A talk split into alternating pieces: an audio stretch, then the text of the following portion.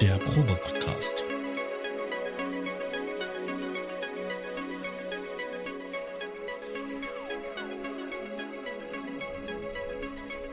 Ein Podcast beim gemütlichen Talk im Proberaum.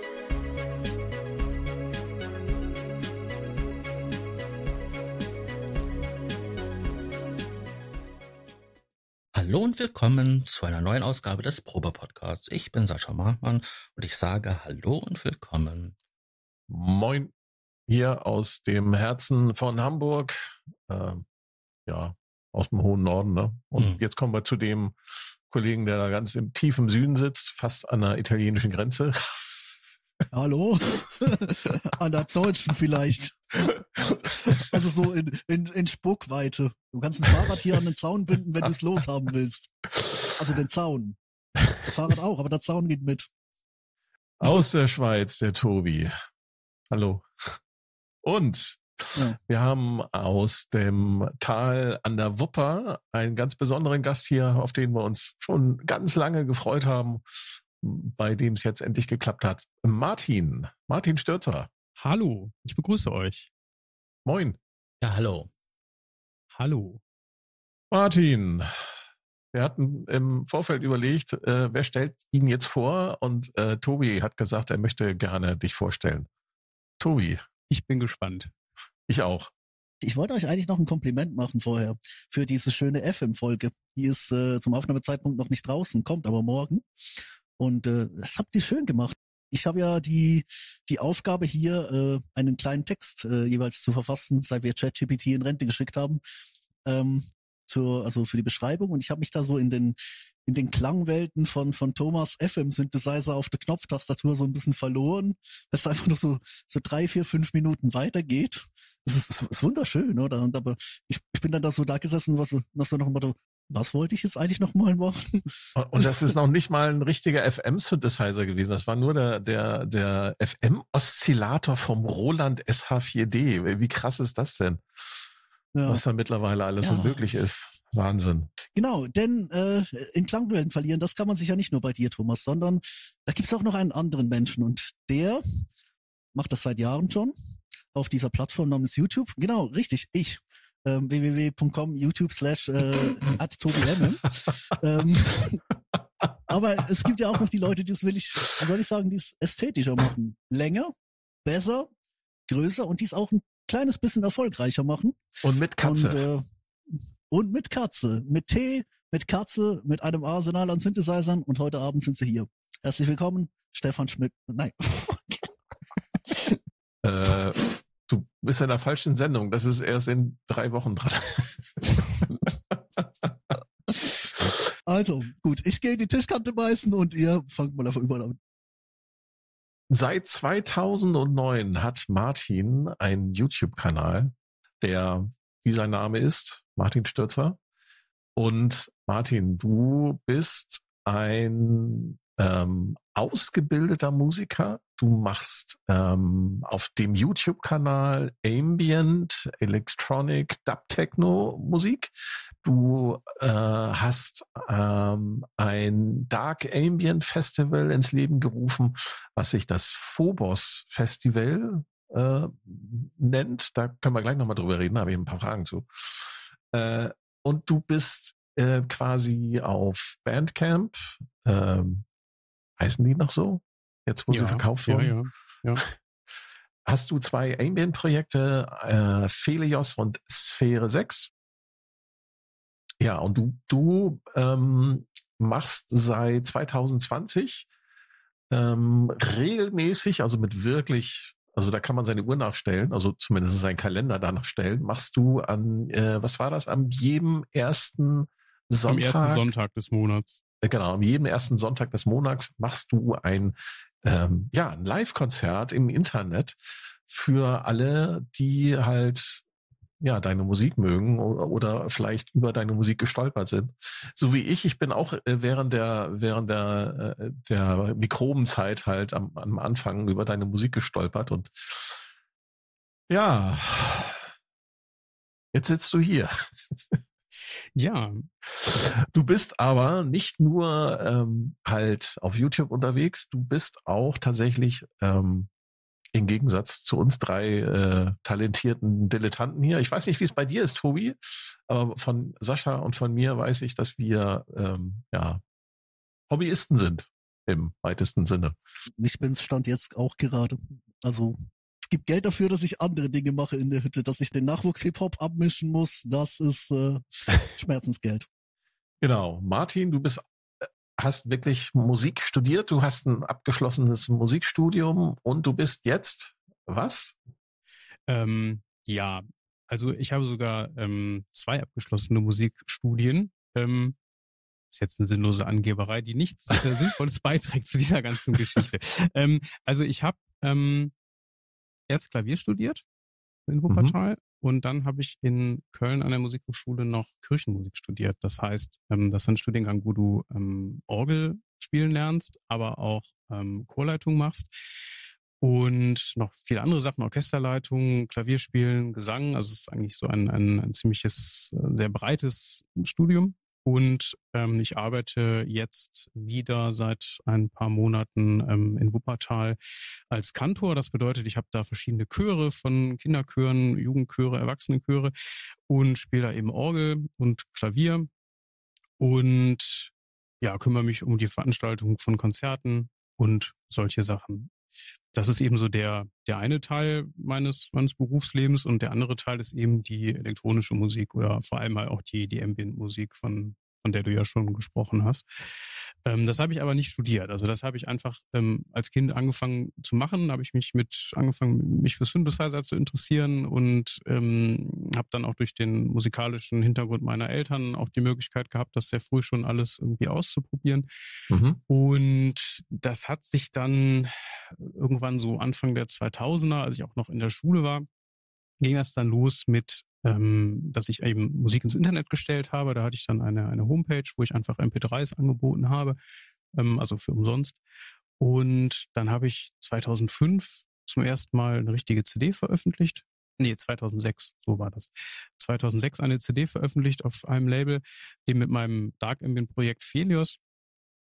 Und ähm, dann habe ich immer so lange Zeit, also wirklich nur Dark Ambient gemacht und habe dann immer so nebenbei auch noch andere Sachen gemacht. Am Anfang viel Dub-Techno und dann später ja eben so etwas elektronischeren Ambient. Und das, dafür habe ich dann immer meinen YouTube-Kanal benutzt, weil ich einfach keine Lust hatte, die Sachen irgendwie zu veröffentlichen.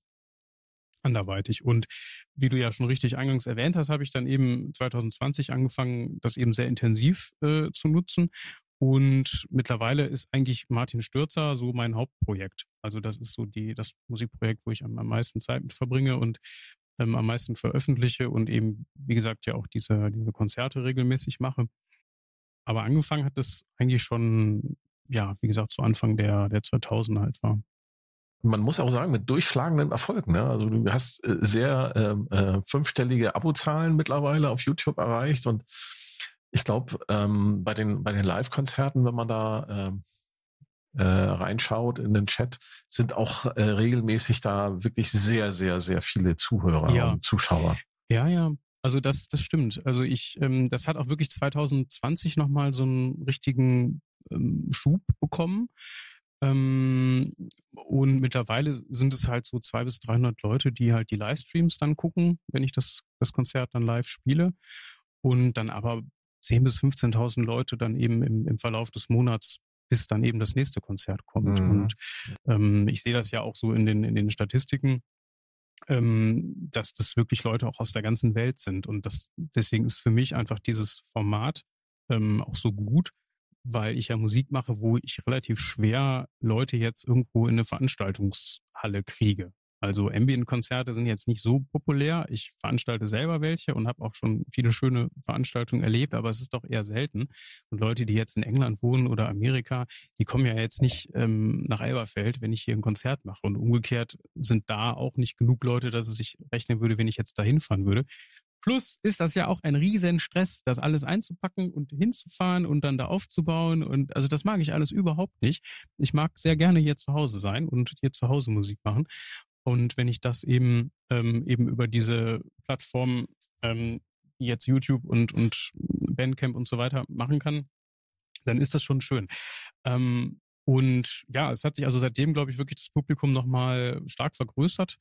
Und ähm, für mich war auch irgendwie klar, ich mache das auch weiter. Also das war ja für mich jetzt ein Ding, das hat ja nicht mit, mit, mit Corona angefangen und ähm, auch nicht damit geendet. Ich habe das erste Livestream-Konzert habe ich am Neujahrstag 2011 gemacht. Da gab es noch gar keinen YouTube-Livestream. Da musste ich noch ähm, mit so einer Plattform, deren Name ich vergessen habe, irgendwie mir da was basteln. Ähm, und deswegen, und ich hatte dann eben als dann eben dieses, dieses Veranstaltungs, äh, Veranstaltungsabsagen dann kam, hatte ich an dem Wochenende eigentlich zwei Veranstaltungen geplant. Und da ich das hier alles fertig hatte und aufgebaut hatte, habe ich gedacht, ja, dann mache ich das halt auf meinem YouTube-Kanal. Und damit hatte ich im Grunde so einen gewissen, so einen Startvorteil, so einen kleinen Vorsprung. Ne? Das war wie so ein 100-Meter-Lauf, der dann letzten Endes sich zum Marathon irgendwie entwickelt hat. Aber ich, ich war halt schon gut, gut unterwegs, als das losging. Und als dann irgendwann so die ersten Konzerte kamen, ähm, wieder, also so mit richtigen Menschen. Da haben dann die Leute auch gefragt, ja, machst du es jetzt weiter und, und so weiter. Und ich habe dann gesagt, ja, klar, natürlich. Das ist für mich eine, eine Form, nicht nur ein Konzert zu spielen, sondern es hat sich dadurch meine ganze Art und Weise, wie ich Musik mache, verändert, weil ich immer diese Deadline habe. Ich habe immer im Hinterkopf, ich muss jetzt in drei Wochen, in zwei Wochen, in einer Woche, in drei Tagen was fertig haben. Und und, und, und daraus entwickelt sich dann Musik und die ist dann fertig. Und man hat nicht irgendwie Musik, die man monatelang immer wieder anfasst und immer wieder Details verändert und dann vergisst man das und dann macht wieder was anderes, sondern dann, also ich habe einen Plan und eine Idee und dann arbeite ich darauf hin. Und dann habe ich dieses Konzert fertig und danach nehme ich entweder die Aufnahmen von dem Konzert oder nehme einzelne Sachen nochmal noch mal schön auf.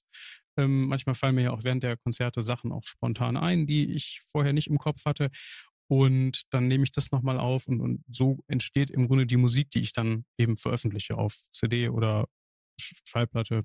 Das heißt, du nutzt diese Live-Konzert-Situation auch, um quasi auch Material dann für, für Felios und für Sphäre 6 zu produzieren. Also Felios und Sphäre 6 sind eigentlich die beiden Projekte, die damit nicht so viel zu tun haben. Das sind ah, okay. die Sachen, die ich gezielt auf, auf eine Veröffentlichung jetzt abgekoppelt von diesem YouTube-Format äh, entwickle. Also Felios ist ja, da habe ich ja auch jetzt seit 2020 nichts mehr veröffentlicht, was ja angesichts der, der Berge an Musik, die ich mit Martin Stürzer gemacht habe, seitdem ja schon eine Ewigkeit ist. Und Sphäre 6 ist ja ein Projekt, das ich mit einem guten Freund Christian Stritzel aus Düsseldorf zusammen habe. Das einzige Musikprojekt, wo ich eben im, im Duo arbeite.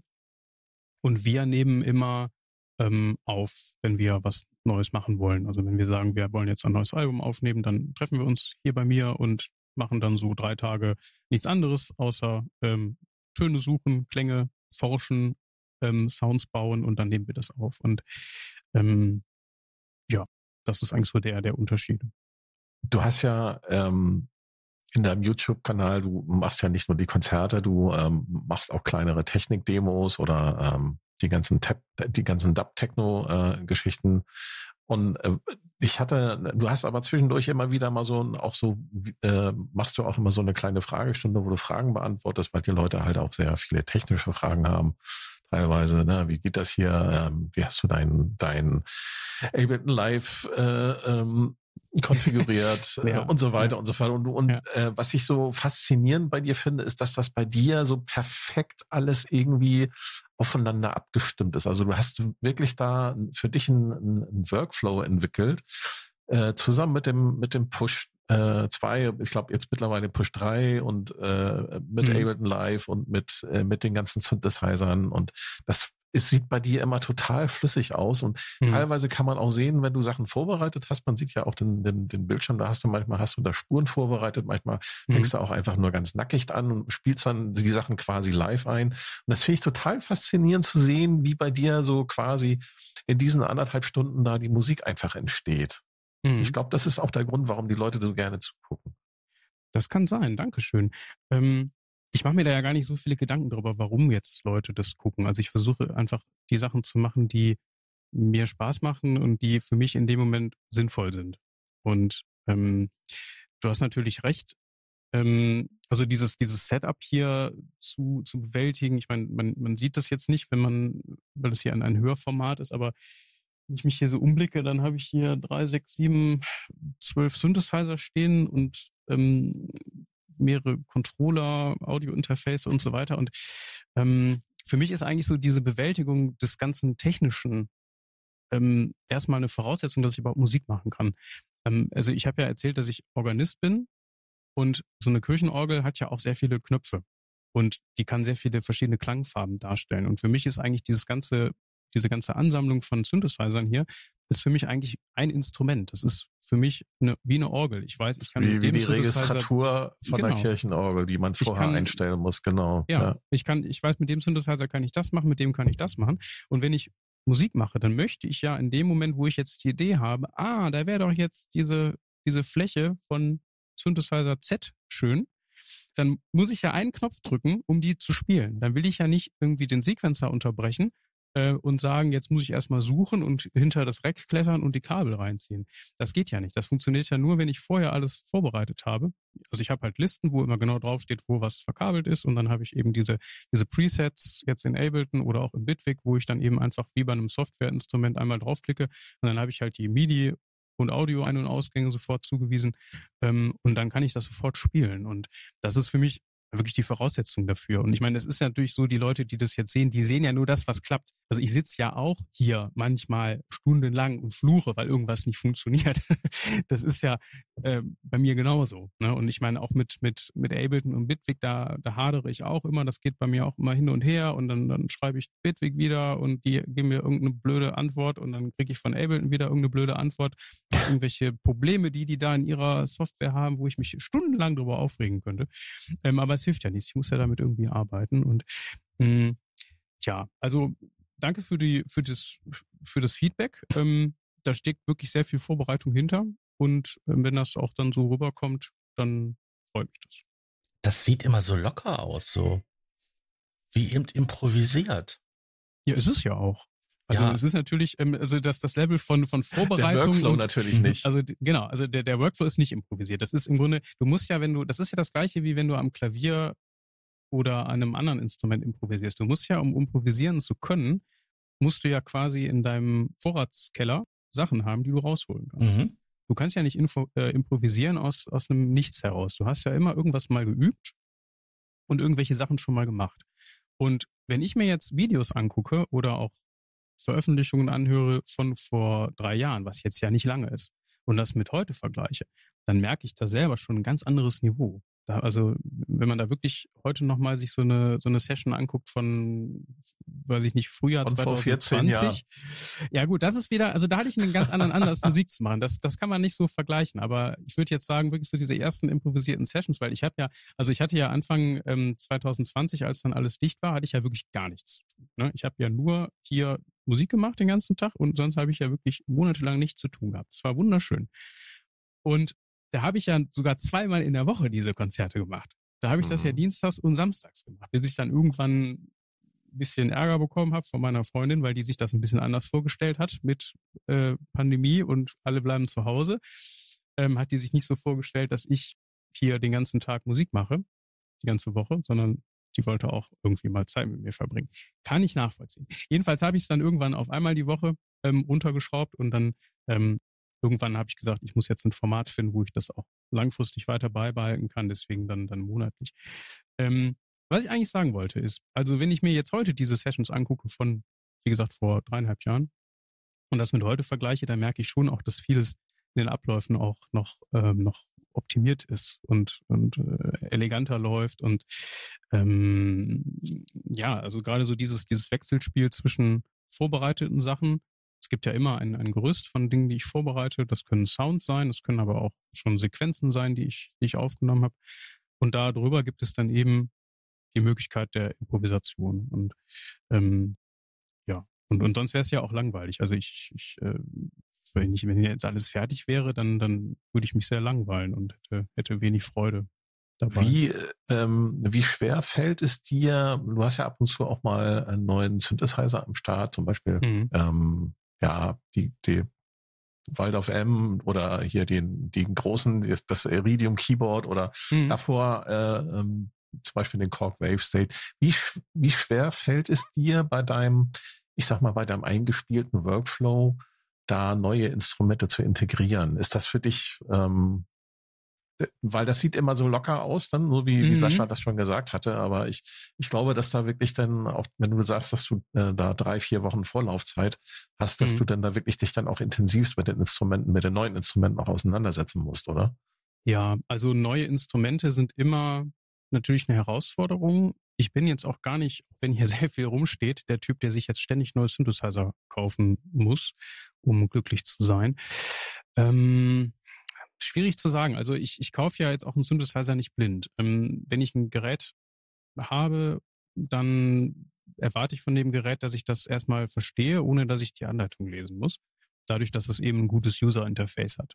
Und die Geräte, die ich hier habe, den würde ich jetzt allen mal zuschreiben, dass die das erfüllen, diese, diese Eigenschaft. Und dann geht es eben sehr schnell darum, ähm, die klanglich kennenzulernen und auszuloten. Ich arbeite ja fast ausschließlich mit Sounds, die ich selber programmiere und nicht mit Presets. Und die allererste Frage, die ich immer habe, wenn ich einen neuen Synthesizer habe, ist, wo ist das Init-Patch? Und viele Synthesizer haben ein Init-Patch eingebaut. Es gibt aber auch welche, die das nicht haben. Und dann ist das Erste, was ich mache, dass ich mir das baue. Also Init-Patch heißt für mich einfach, Hüllkurven sind alle ähm, so, dass da einfach ne, Note runterdrücken, Ton kommt raus, Taste hoch, Ton ist weg, Filter komplett auf, ein Oszillator an, am besten mit einem Sägezahn, der Rest ist aus. So. Und von da aus fange ich dann an, bestimmte Sounds zu programmieren. Also ich baue meinen Standard Pad, ich baue meinen Standard Bass, ich baue meinen Standard Sequenzer-Sound und im Laufe, also ich versuche erstmal Sachen zu bauen, die ich schon mit zehn anderen Synthesizern gebaut habe, um einschätzen zu können, wie klingt eigentlich dieser Synthesizer, wie reagiert der, was hat der für Besonderheiten in Bezug auf die anderen. Ja, das kenne ich. Und das mache ich auch so, Wenn ja. ich dann feststelle, ähm, dass, dass da irgendwelche Sachen auch vielleicht nicht funktionieren oder nicht so funktionieren, wie sie sollten oder irgendwie blöd klingen, mh, dann wird so ein Gerät auch nicht in meinem Setup dauerhaft sein. Also es gibt immer wieder auch mal Geräte, die ich hier stehen habe, die dann aber nicht in den Videos zum Einsatz kommen, ähm, weil ich das dann auch nicht, also ja, warum? Also das ähm, und ansonsten gibt es natürlich auch komplexere Geräte, wie jetzt den Iridium oder den M. Wobei ich bei dem Waldorf M ja sogar bei der Entwicklung ein bisschen beteiligt war. Da habe ich ja Sounds für die Factory Library auch beigesteuert und äh, Beta-Testing gemacht. Ähm, und ich kannte auch den Microwave schon. Und deswegen, ja, war ich mit dem Gerät natürlich dann auch sehr schnell sehr vertraut. Und der Iridium Keyboard ist ja auch genauso aufgebaut wie der Iridium Desktop. Deswegen geht das dann schon. Findet dann auch jetzt der neue Iridium Hardcore, wie die Sequenzator-Kollegen ihn genannt haben, auch dann noch einen Platz bei dir? Oder sagst Ähm, du, weil er ja halt sehr platzsparend ist? Wäre das ja, also ich brauche ja jetzt was nicht du mitnehmen drei, würdest? ich brauche jetzt nicht drei Iridie bei mir. Ähm, Ja, aber drei für Iridien. für, für ein Konzert. Ja, ich möchte ja keine Konzerte spielen. Ich möchte ja lieber zu Hause bleiben. Nein, also ähm, ich will jetzt, das ist jetzt ein schwierig, schwieriges Thema. Also äh, ich persönlich ähm, finde den nicht so überzeugend, wenn ich das so mal sagen darf. Also ich, ähm, ich finde, sie haben genau die Sachen weggelassen, die ich mag an ihm. Ähm, also was so die, die Bedienung angeht. Und dafür Sachen draufgeschraubt, die ich nicht benutze. Ähm, und so viel kleiner als der der Desktop, der große, ist er jetzt auch nicht. Ähm, und deswegen ist es da von mir ein, ein Nein. Aber ich muss sagen, ähm, wenn wir jetzt ein bisschen die Glaskugel mal ähm, illuminieren wollen, äh, ich bin mir relativ sicher, dass das nicht der letzte Synthesizer ist, den Waldorf in diesem Gehäuseformat bauen wird. ähm, und da freue ich mich drauf, denn es ist ja so, der, der ähm, Waldorf war das der Kyra, der zuerst rauskam? Der war ja der erste in diesem Iridium-Format. Ja, und dann der- kam ja der nach Kyra dem der Kyra der, erste. Iridium und dann der Ja, M. Das richtig. heißt, wir haben jetzt ein neues Format entwickelt, was natürlich ein Schweinegeld kostet, so ein neues Format zu entwickeln. Ähm, und dann ist das ja billiger, wenn du davon nicht äh, 1000 bauen lässt, sondern 5000. Oder 10.000. Das hätten sie halt vorher machen müssen. Das ist das Problem. Den Kyra wollte niemand, weil der, weil der halt nur äh, sieben Höheneinheiten hatte statt drei. Es war nie ein Virusersatz und äh, ja, jetzt das neue Gehäuse, das hätte geballert. Aber jetzt ist der, der Kyra ausentwickelt. Ich glaube, dass da die, die Schwachstellen auch an anderer Stelle lagen, nicht nur an dem, an dem Format. Ähm, aber ja, jetzt ist er auch weg. Also ich freue mich darauf. Ich hoffe, dass es da in diesem kleinen Pultformat noch andere ähm, schöne Geräte geben wird von Waldorf. Ähm, und Der Waldorf Puls ist, äh, der Puls 2 ist jetzt äh, dieses Jahr, glaube ich, ausgelaufen. Ja, in ja, den habe ich ja auch mit, mit beerdigt. Ähm, Vielleicht machen sie da ja noch einen Nachfolger, ne? Man weiß es nicht. also du meinst ein analoger Synthesizer? Eben Äh, ich weiß es nicht, Format, keine ne? Ahnung. Wir müssten eigentlich Rolf noch mal wieder einladen und ihn einfach Ja. mal fragen, was sie vorhaben. Aber ja, ich glaube, er wird sich da sehr bedeckt halten und nichts verraten. Aber lassen wir uns überraschen. Ich finde, Waldorf ist, ähm, ist da auf einem, äh, beginnend äh, mit dem Quantum, äh, sind sie da auf einem sehr interessanten Weg. Also Ja, sie haben also mit technisch dem, unterwegs. mit dem Iridium haben sie natürlich den, den ganz großen äh, Wurf gelandet, finde ich, weil der ja, ich auch. auch ja. eine sinnvolle Weiterentwicklung des Quantum auch darstellt. Ähm, ich bin auf den Quantum gar nicht so scharf, muss ich sagen. Ähm, ich finde die, die analogen Filter, die klingen gar nicht so toll, die da drin sind. Und ähm, mit dem Iridium haben sie einfach eine Plattform geschaffen, die wirklich sehr, sehr leistungsfähig ist und vor allem auch in Kombination mit diesem großartigen User-Interface wirklich Sinn macht, weil man muss sich ja heute immer die Frage stellen, wofür stellt man sich eigentlich noch einen Hardware-Synthesizer in die Bude? Also das ist ja, ähm, klanglich gibt's da ja keinen Grund für. Ja, du kannst ja das stimmt, das ja. alles mit Software machen und ähm, ich bin auch ein großer Freund UVI, von... Falcon, Arturia Pigments und äh, wie heißt das neue Ding hier? Äh, Baby Audio Current. Nee, nee, äh, Minimal Audio. Baby Audio. äh, war äh, Entschuldigung, die, die Baby. Audio war die andere Bude. Ja. Ja, es ist mittlerweile Also da- da- unübersichtlich. Ja, ja. Ja. Pigments, Also- Currents, alles dasselbe. Das meine ich unironisch. Ähm, naja, also Pigments ist schon äh, äh, ziemliche Macht auch. Und ähm, also ich finde halt gerade so in diesem Analog-Emulationsbereich gibt's auch wirklich hervorragende Sachen. Also ich nutze ja von Yuhi die Sachen sehr intensiv.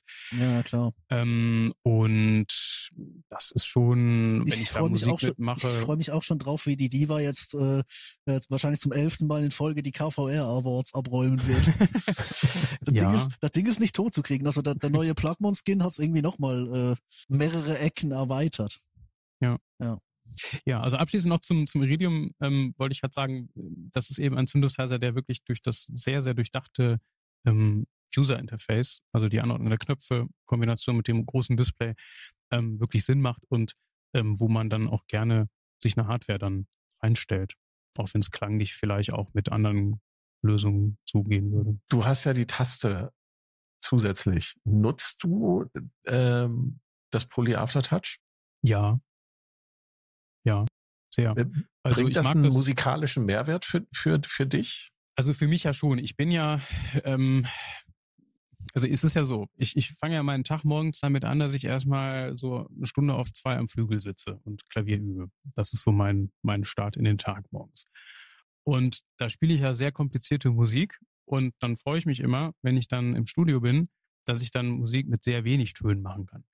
Ähm, und eine Sache, die eben als versierter Tastenspieler auf dem Iridium oder auch einem anderen Keyboard mit, mit polyphonem Aftertouch geht, die auf dem Flügel nicht geht oder auf der Orgel, ist, dass wenn du den Ton einmal angeschlagen hast, dass du den danach noch veränderst.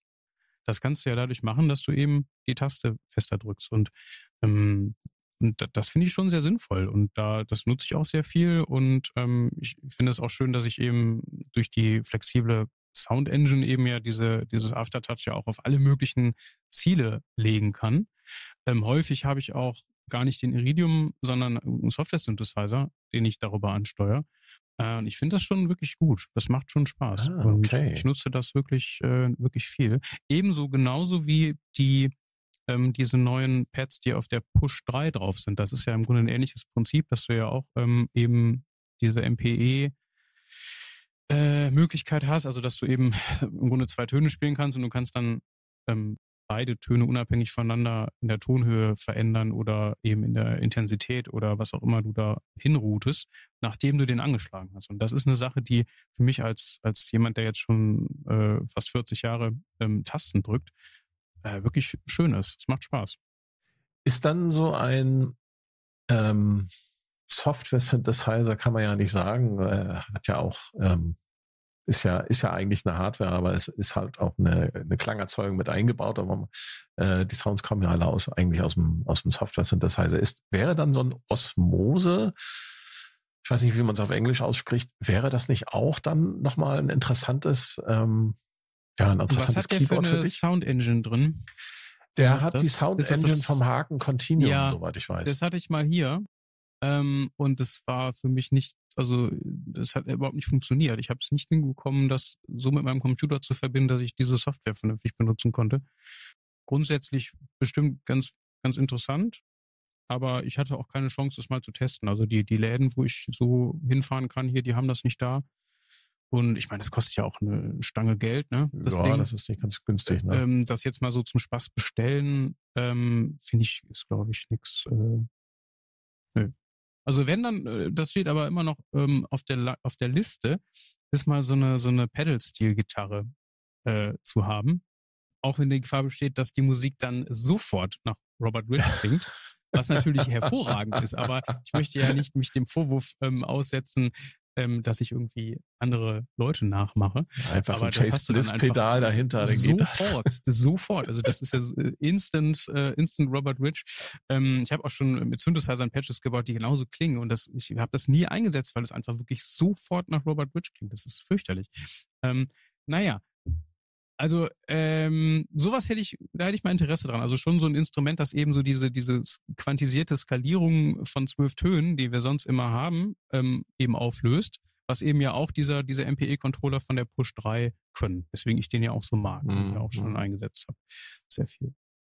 Das ist übrigens ein gutes Stichwort. Ich bin ja gerade dabei, mein nächstes Live-Set vorzubereiten. Ich könnte da nochmal einen Track machen, wo ich hier schön ähm, die, die Pads benutze wenn ich an der Stelle äh, reingrätsche, also jetzt Live-Set für, für Streaming oder für die Bühne? Ja, genau. Nee, also ich habe ja glücklicherweise gerade so, so, so ein bisschen so ein Urlaubsgefühl, weil ich einige größere Projekte, die eben auch ähm, auf, äh, ja, auf Bühnen stattgefunden haben, jetzt abgeschlossen habe. Ähm, und jetzt eben, ähm, bis der ganze Weihnachtskrieg äh, losgeht, ähm, äh, erstmal habe ich jetzt relativ wenig zu tun. Ah, Weihnachtslieder spielen auf der Kirchenorgel. Ja, das ist gar nicht das Ding. Es sind halt, ähm, ähm, es sind halt einfach viele Chorkonzerte und so, ne? Also die wollen dann alle irgendwie hier einen Auftritt ja. und da einen Auftritt und dann und du musst halt auch Weihnachten arbeiten. Und ja, natürlich. Also Weihnachten ist für mich der absolute Arbeitstag Nummer eins im Jahr.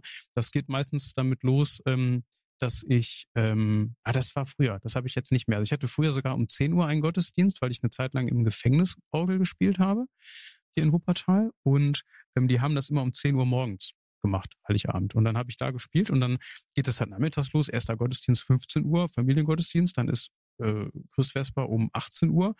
Dann kann man mal kurz nach Hause eben was essen. Und dann ist um 22 Uhr, trifft man sich dann mit dem Chor. Und dann ist um 23 Uhr Christmette. Dann fährt mhm. man nochmal kurz nach Hause ähm, legt sich ein bisschen hin und dann geht's morgens um 10 ja dann schon wieder weiter. Mhm, genau. Ja. Und so. Also das ist, äh, das ist schon viel Arbeit. Aber das Evangelische ist ja nicht oder katholische nee, Kirche? Äh, evangelisch. Evangelisch. Also okay. ähm, das äh, ist auch, weiß ich nicht, ob ich das sonst könnte.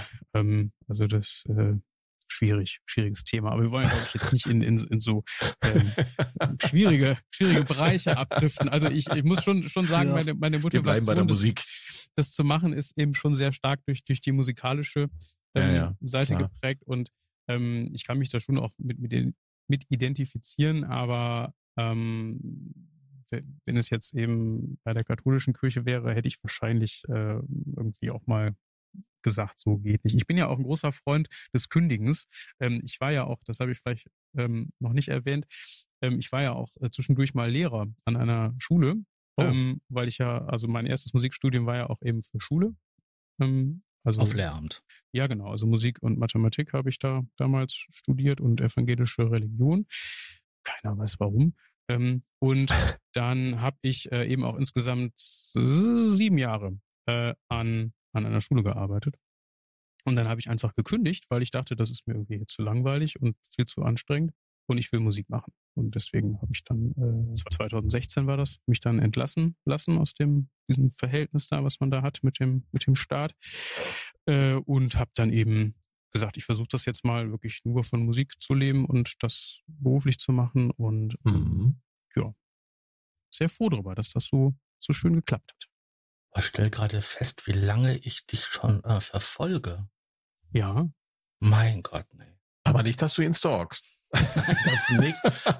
Ich meine, ähm, du bist mir das erste Mal aufgefallen im ähm, Sequenzer.de äh, Forum. Oh, ja. Und ähm, wahrscheinlich eher negativ. Nein, überhaupt nicht. Ich fand äh, manche Sachen okay. bei dir aber echt, echt witzig. Wie ist Ja, die okay. Klospülung ähm, mit den ähm, so, ja. Hartmann? Oh, das ähm, war ja, eine, ja. die Diskussion, die ist mir damals noch so gut in Erinnerung geblieben. ja, das ist ja wirklich schon sehr lange her. genau. Und ähm, dann den Raid über den äh, Virus äh, mit der totalen Integration. Hey, hey, hey. Ja, da sollten wir vielleicht gar nicht so viel drüber sprechen. Also ich finde, äh, diese ganze Forenzeit, da bin ich auch nicht stolz drauf. Und ähm, da habe ich auch in meinem jugendlichen äh, Eifer auch viele Sachen immer so gepostet und geschrieben, die vielleicht auch nicht so ganz zu Ende gedacht waren.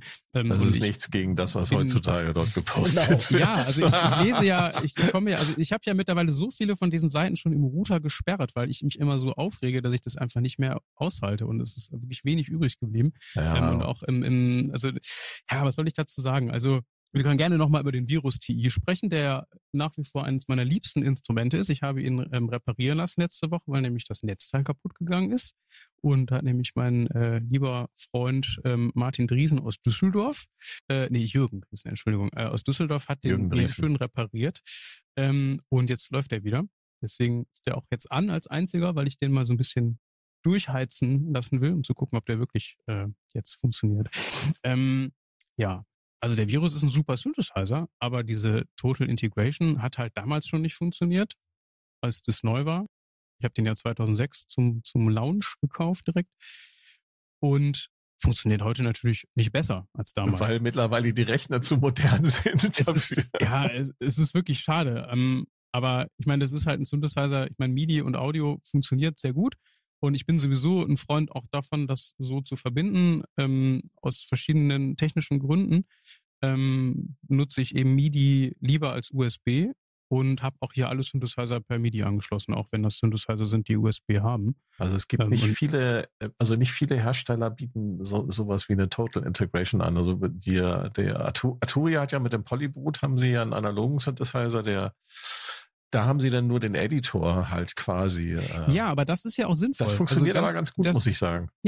Da- Das hätte ich, das habe ich ja damals auch schon ähm, gesagt, dass ich das eigentlich gerne hätte, weil ähm, so ein Editor mal eben, der so ein bisschen über SysX oder was weiß ich, welche Formate ein paar Sachen austauscht, das funktioniert ja. Und sowas als Plugin dann einzubinden, wäre ja großartig. Dann lädst du dieses Plugin, hast immer die Einstellungen direkt richtig, kannst es Ja. sogar automatisieren.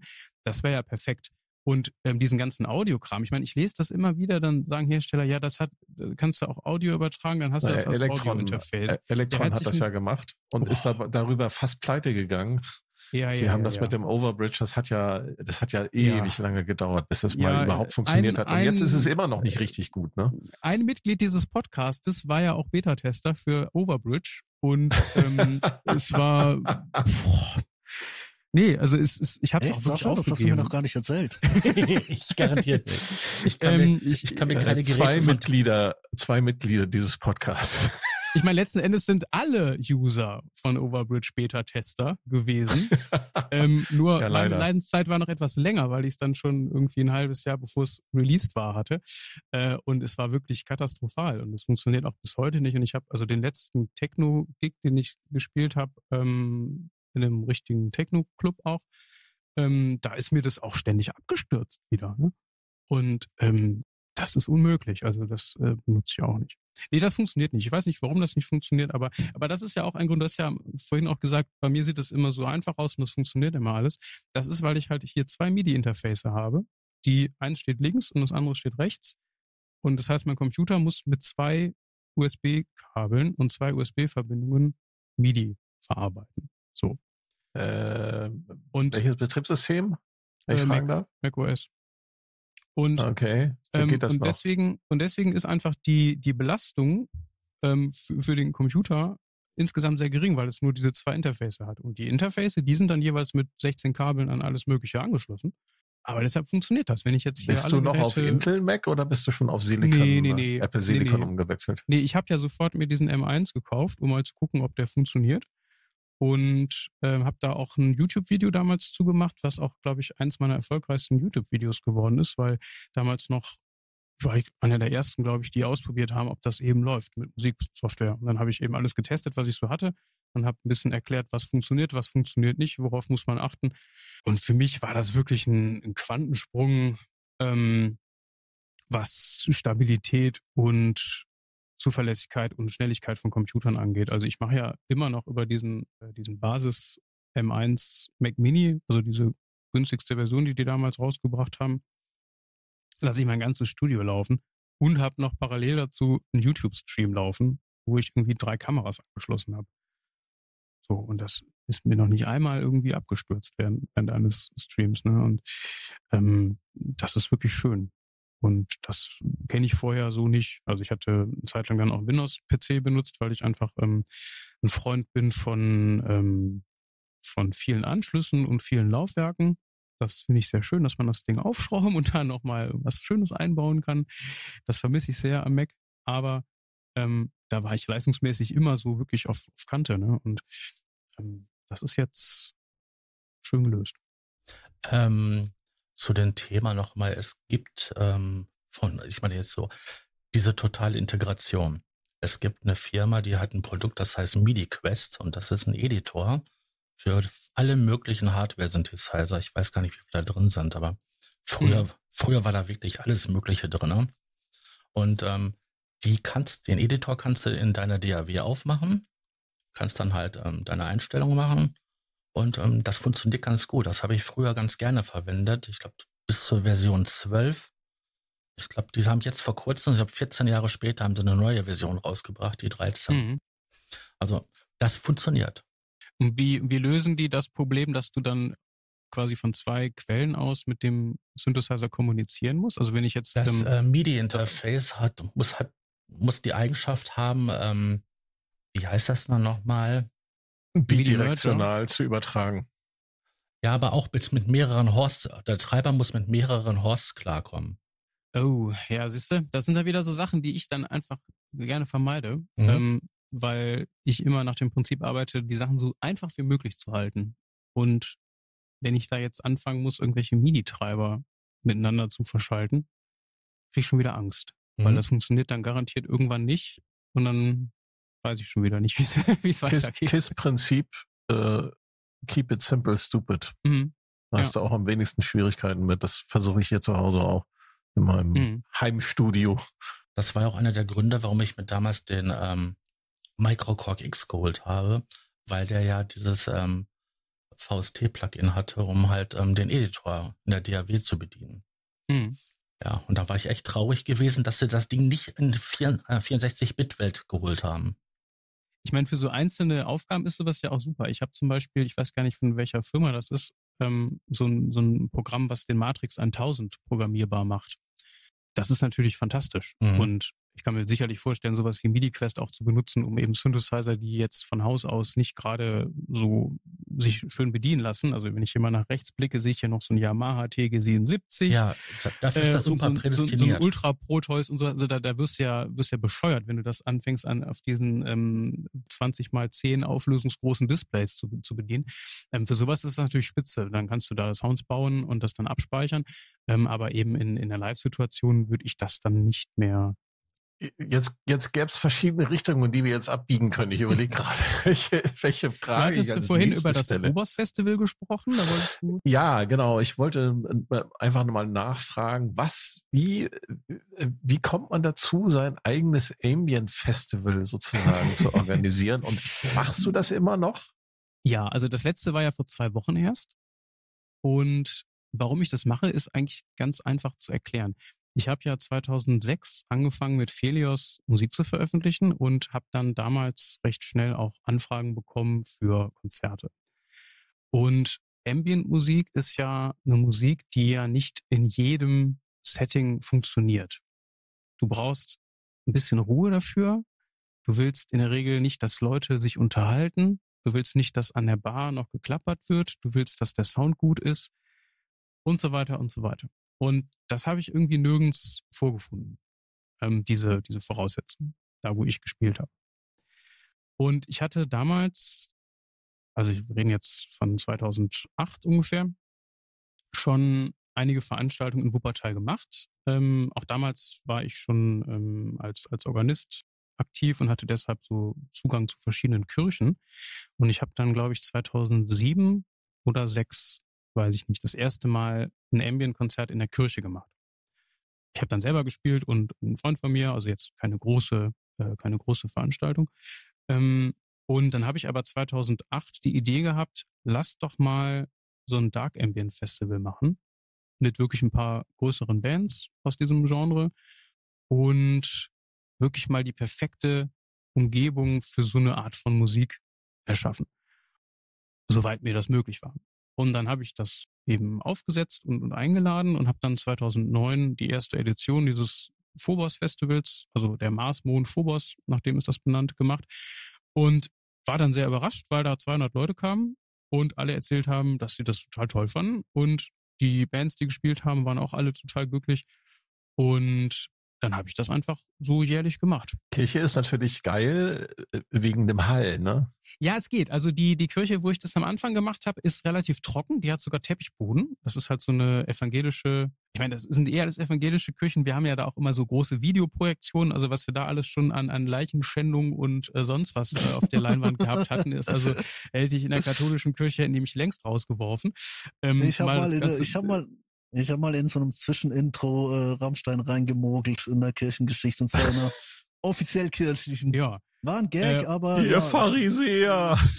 Ja, also die sind da sehr entspannt und es ist ja auch so, dass das Publikum, was da hinkommt, ja auch zum großen Teil eben so auch aus diesem Indust äh, Industrial und, und, und Gothic und, und auch im extremen Metal-Bereich kommt und, und die sind ja jetzt, sagen wir mal, nicht gerade kirchenaffin. Ähm, aber trotzdem, dass dann eben die, die Kirchengemeinde gesagt hat, mach das mal da, das fand ich schon auch stark und das haben wir dann, also habe ich dann bis 2019 da auch regelmäßig gemacht und ich bin jetzt eben umgezogen in eine andere Kirche in Wuppertal, ähm, die ein bisschen größer ist, eine reine Veranstaltungskirche aus verschiedenen organisatorischen Gründen und habe eben jetzt vor zwei Wochen das wieder gemacht und ähm, war jetzt auch eine längere Pause nach Corona und habe mich dann sehr gefreut, dass dann eben auch wieder ähm, so viele Leute da waren und ähm, ja, es macht einfach wirklich Spaß und diese Musik in so einer guten Lautstärke auf einer guten Anlage zu hören in einer dunklen Kirche, das ist schon schon schön. Das ist geil.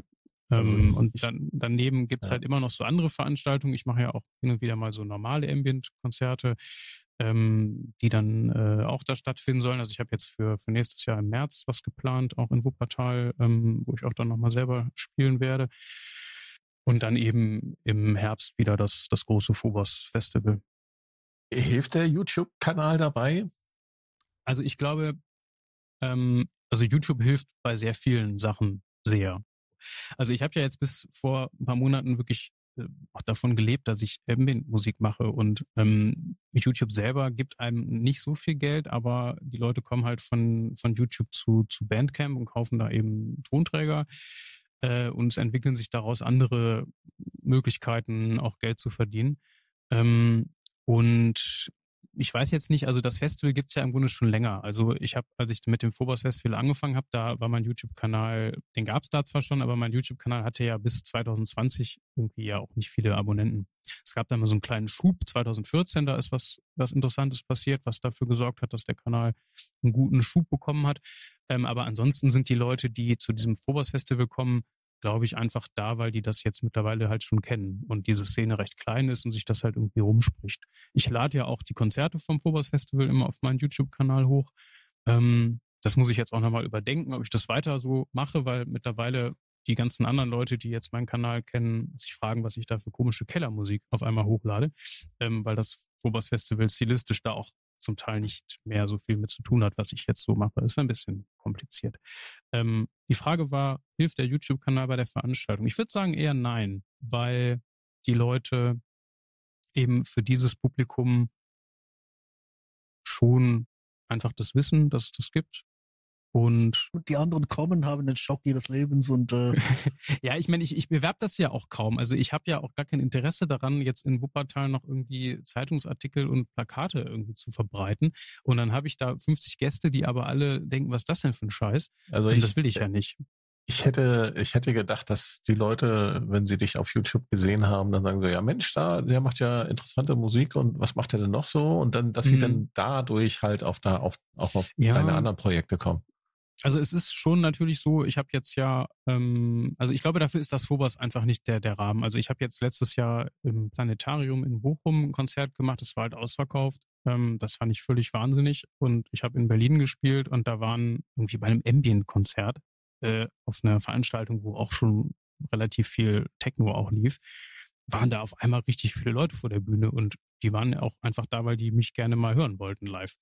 Ähm, das kommt natürlich schon durch YouTube.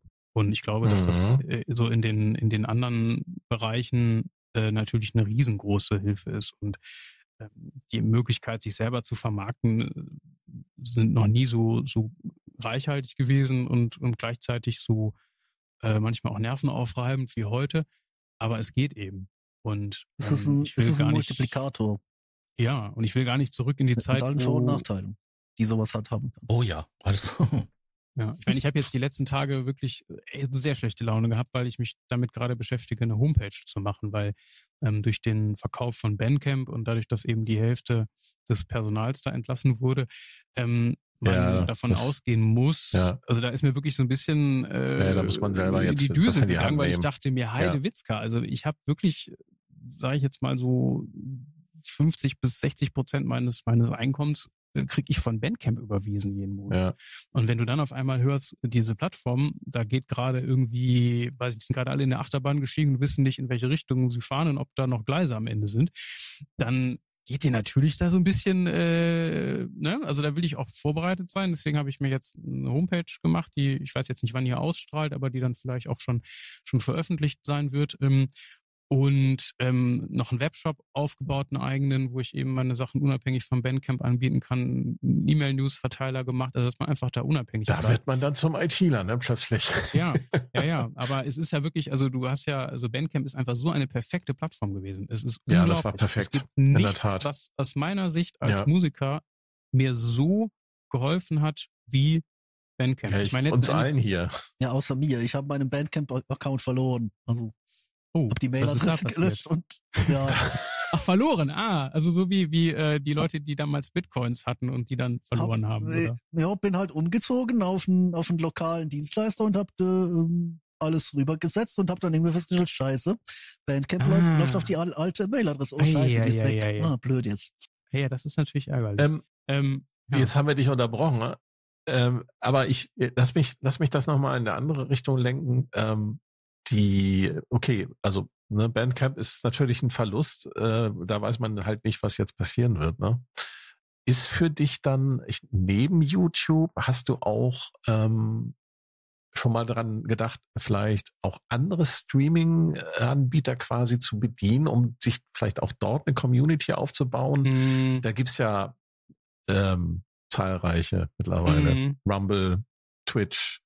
ja, also vor allem, weil YouTube jetzt gerade halt auch am Rad dreht und die haben jetzt ihre, ihre äh, Monetarisierung halt nach oben gedreht, dass sie einfach Ja. allen Leuten, die jetzt einen Adblocker installiert haben, gesagt haben, so hey, ihr könnt bei uns keine Videos gucken, wenn ihr das nicht aufgibt. Damit habe ich jetzt zum Beispiel gerade äh, vor der Also, Sendung ganz kurz zu kämpfen Äh, gehabt. Ja, danke, dass du mich da auch noch dran erinnerst am, am, am Sonntagabend. Also ähm, YouTube hat mir äh, freudig, YouTube hat mir freudig mitgeteilt, dass es die die Einstellungsmöglichkeiten für Monetarisierung jetzt vereinfacht hat Ja, und mir dadurch sehr entgegenkommt. Ähm, und das Problem ist, dass ich ja ähm, auf Monetarisierung in den Videos sogar bewusst verzichte, damit die Leute in der Lage sind, sich meine Musik anzumachen und einfach sich drei Stunden am Stück so ein Set anzuhören. Und ähm, die Leute sollen dann, wenn sie das äh, hören möchten, das einfach hören und glücklich sein und einen schönen Tag haben. Ja.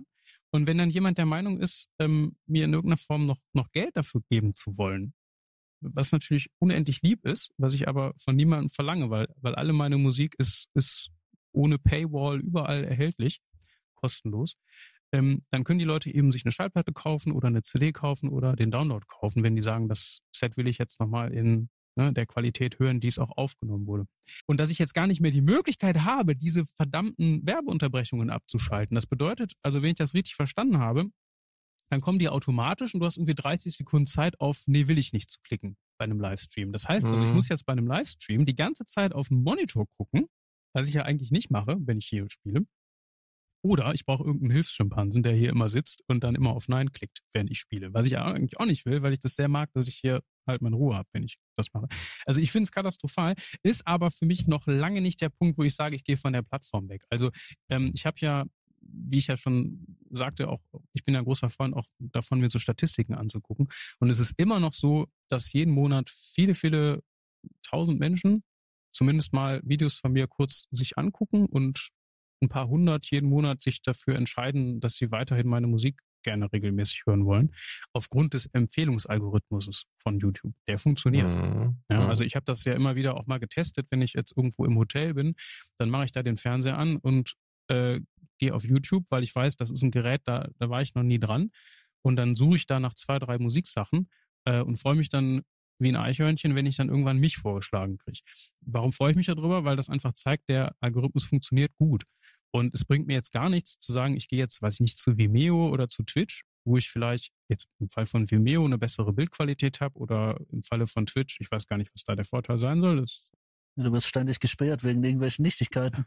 Ja, du könntest ja parallel, äh, die, die, du ja, könntest ja parallel streamen nee. alle, auf alle Plattformen, ne? Ja, das geht aber auch nur mit so, ja, das geht bestimmt, aber nee, habe ich nicht. Also ich habe da mich noch nicht mit beschäftigt und ähm, für mich funktioniert YouTube wirklich ganz hervorragend, ähm, so wie Bandcamp auch super funktioniert, immer noch mhm. und hoffentlich auch noch lange so weiter funktioniert. Und ähm, jetzt andere Streaming-Plattformen noch zu benutzen, finde ich jetzt im Moment erstmal nicht sinnvoll. Ja, wenn es funktioniert, dann funktioniert's, ne? Ich meine, ein Freund von mir, der ja auch ähm, sehr, sehr bekannt sein dürfte hier im äh, bei den Leuten, die jetzt meine Musik auch hören, ähm, ist ja State Azure aus, aus England. Ähm, der hat ja auch jetzt aufgehört, bei YouTube zu streamen und streamt jetzt bei Twitch. Und da haben wir auch viel drüber gesprochen. Was hat das für ihn für Vorteile? Was hat das für Nachteile? Und ja, also ich für mich würde das, glaube ich, nicht so gut funktionieren. Ich hatte eine Frage, die ich jetzt wieder vergessen habe. Ähm, lass mich dann mit einer anderen Frage weitermachen. Du bist ja, man kann das durchaus sagen, dass du Vollblutmusiker bist. Was, was inspiriert dich? Ja. Was treibt dich an? Ähm, meinst du, was mich inspiriert, überhaupt Musik zu machen oder was mich von dem, was ich so an Einflüssen bekomme, ähm, so inspiriert, dass ich sie in meine Musik einfließen lasse? Sowohl als auch. Ja. Also die erste Frage, ich kann mir gar nichts anderes vorstellen. Also einen Tag ohne Musik zu machen, ist für mich wirklich ein verlorener Tag. Und das findet auch nicht statt. Also der letzte Tag, wo ich, also Tage, wo ich mal nicht Musik mache, sind, wenn ich einmal im Jahr nach Norwegen fahre und da drei Wochen irgendwie durchs Gebirge wandere im Zelt, da mache ich dann keine Musik. Aber selbst da habe ich dann Musik dabei, die ich höre und die ich dann auch auf eine ganz intensive und andere Art, als ich das jetzt hier zu Hause kann, auch wahrnehme. Vielleicht, weil ich sie nicht immer ständig wieder kombiniere mit Musik, die ich selber mache, sondern eben nur Musik höre, passiv. Ähm, also es geht gar nicht ohne die Frage, warum mache ich das, kann ich gar nicht beantworten, weil es für mich so unvorstellbar ist, es nicht zu machen. Ähm, die andere Frage, was inspiriert mich jetzt, sind natürlich, also gute andere Musik von anderen Leuten. Ich höre ja auch viel Musik und freue mich immer, wenn ich Sachen habe, wo ich denke, wow, das ist richtig geil. Vielleicht, weil es musikalisch raffiniert ist, vielleicht, weil es technisch irgendwie raffiniert ist oder im Idealfall auch beides. Nicht unbedingt in dem Sinne, dass ich jetzt sage, das will ich jetzt genauso nachmachen, aber dass es mich wieder auf Ideen bringt, weil vielleicht irgendeine musikalische Form verwendet wurde, die ich dann in meiner Musik ausprobieren möchte oder ja, irgendwelche Sachen, die, die, ich, die ich dann entdecke, die mich dann wieder auf neue Gedanken bringen. Ähm, außer musikalische Einflüsse ist es vielleicht so ein bisschen meine Science-Fiction-Affinität. Ähm, also wenn man jetzt so meine, meine Albentitel und Songtitel sich so anschaut, dann, dann äh, kann man, glaube ich, wenn man ein bisschen entweder selber sehr viel gelesen hat aus dem Bereich oder Google benutzt, ähm, immer ablesen, welches Buch habe ich da zu der Zeit gerade gelesen. Da gibt es also so die, ja, so diese großen Science-Fiction-Reihen, die wahrscheinlich viele kennen, die ähm, die Foundation-Trilogie von Isaac Asimov. Ja, zum Beispiel, genau. Das oder, ist so der, auch, der High Science-Fiction-Knaller eigentlich. Ja. Oder auch das, das äh, erste Album, was ich 2020 gemacht habe, was nur so das erste Album war von dieser Phase, wo ich dann eben ohne Label selber meine Musik rausbringe. Das heißt ja Farcaster und das ist natürlich auch eben aus einem, aus einem Science-Fiction-Buch ähm, über, übernommen und ähm, ja, ansonsten die Trisolaris-Bücher habe ich jetzt letztes Jahr, glaube ich, gelesen. Da findet sich, glaube ich, gibt es nicht sogar ein Album, das Trisolar heißt? Oder ein Track, glaube ich. Ich glaube, es war nur ein Track. Aber also da findet man das, immer. Das ist die Romanreihe von, von ähm, wie heißt es steht so weit weg, ich kann es nicht lesen von hier. Ich müsste jetzt aufstehen, um es zu sagen. Ich kann den Namen gar nicht aussprechen. Das ist aber ja, wir sollten es lassen. Es wird mit Sicherheit ich, falsch ne? sein. Es wird mit Sicherheit falsch sein, wenn wir es ähm, aus, Wenn wir es versuchen aussprechen. auszusprechen. Aber es ist nicht Chinesin, Ähm, glaube ich.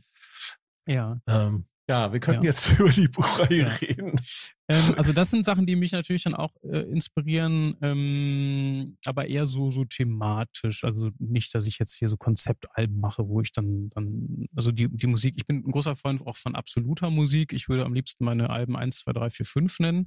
Das hatte ich sogar einmal gemacht. Das hat Spotify verboten. Du musst Titel eingeben. Das hat mich sehr geärgert. Ähm, Label hat damals auch gesagt, es geht nicht. Wir müssen da ein Cover haben.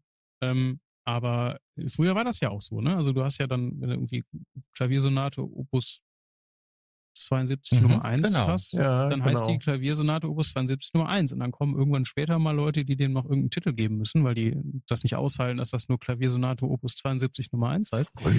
Aber eigentlich fände ich das äh, total stark, ähm, das auch so zu machen und einfach meine Stücke einfach durchzunummerieren. Das geht aber leider nicht in der heutigen Zeit. Und ähm, deswegen muss ich mir immer irgendwelche schönen Weltraumbildchen ähm, von der NASA äh, nehmen und das ein bisschen hübsch machen und mir Titel ausdenken von irgendwelchen Büchern.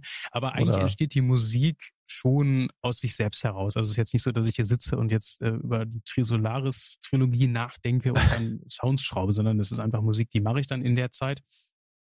Und wenn das dann fertig ist, dann gucke ich, dass das irgendwie. Es kommt dann so quasi aus, aus dir einfach so heraus. Ja, Ja, ja. Also wunderschön. das ist einfach. Ähm, Ähm, Ja. Inspirieren dich die Instrumente, mit denen du arbeitest? Das ist eine schwierige Frage. Also im Idealfall würde ich sagen, nein, weil das sind Werkzeuge und die müssen das machen, was ich in meinem Kopf habe. Ähm, natürlich ist es im Idealfall so, dass wenn die das sehr gut machen, was ich in meinem Kopf habe, dass dann was entsteht, was ich vorher nicht in meinem Kopf hatte. Das wäre Also, dann der Idealfall. Aber mir geht's- dass ich jetzt hier Mir geht es darum, äh, ähm, in einem Interview mit Bob Moog hat er mal gesagt, dass da zwischen dem Musiker und den, der elektronischen Schaltung eine Interaktion stattfindet und, und über den Klang. Mhm. Und ich, Naja, also wenn ich ja mir jetzt vorstelle, also Instrument ich, so. bitte? Das ist ja bei jedem Instrument so. Also wenn ich jetzt ähm, Richtig. wenn ich jetzt an einem super guten Flügel sitze in einem schönen Raum, dann fällt mir ja mehr ein, als wenn ich, ähm, weiß ich nicht, in der Aula von von einer Gesamtschule an einem kaputten E-Piano sitze. Also das ähm, natürlich ist das so, dass sich das bedingt. Also Gibt, es ist immer die Frage, was was steht am Anfang. Gibt es da also wenn- Instrumente, die dich, die dich dann vielleicht äh, besonders, ich sag mal, herausfordern? Also würde, würde, würde dir das Spielen eines, eines Waldorf Iridium Keyboards inspiriert dich, würde dich das mehr inspirieren als zum Beispiel dein Moog Matriarch? Mm, eher andersrum, weil der Moog Matriarch eine, eine sehr unmittelbare Art und Weise hat. Er hat ja keine Presets und er ist eben nur über die Einstellungen der Knöpfe zu bedienen, woher dann eher schon diese Verbindung entsteht, von der du gerade gesprochen hast. Ne? Also man hat eher Mhm. den haptischen Bezug dazu, während ich den Iridium ja auch hier von meinem Arturia Keystep vom Tisch aus per MIDI fernsteuern kann. Ähm, ohne dass ich da Für jetzt dich ein- tatsächlich dann ist der, das heißt, der Iridium ist für dich mehr das Werkzeug. Also was der Iridium ist kein Synthesizer, der dazu einlädt, spontan zu sein. Also das ist ein Synthesizer, wo ich wirklich Sounds programmiere, die ich brauche für irgendein bestimmtes musikalisches Problem, was ich gerade habe. Und wenn das dann fertig ist, dann kann ich damit Musik machen. Ähm, aber das ist nichts, was irgendwie eine, eine Spontanität hat. Dafür ist das Gerät zu kompliziert und dafür gibt es auch leider viel zu viele Parameter und Kombinationen, die auch einfach nicht so gut klingen. Während ich jetzt bei dem, bei dem Moog oder zum Beispiel auch, also ich, ich liebe ja den, den Prophet 5.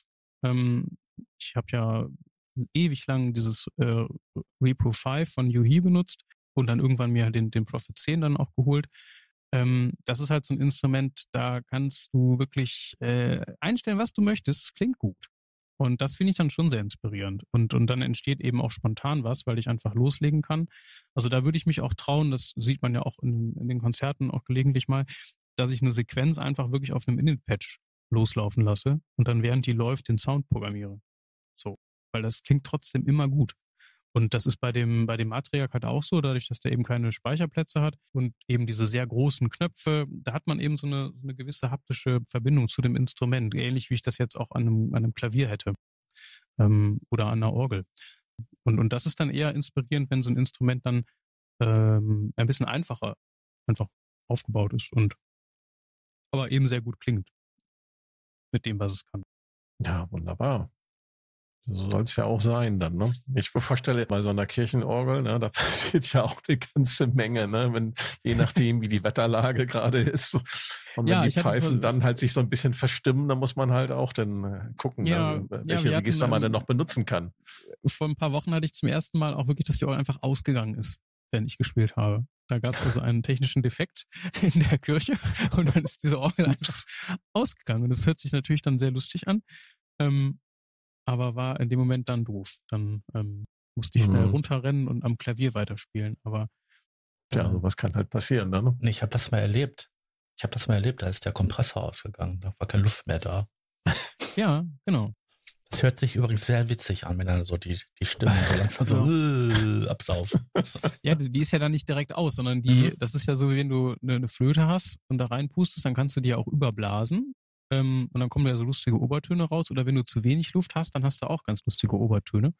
Und das ist dasselbe Prinzip Mhm. ja bei der Orgel. Man spricht ja bei der Orgel nicht von Luft, sondern von Wind, wenn da Wind reinkommt.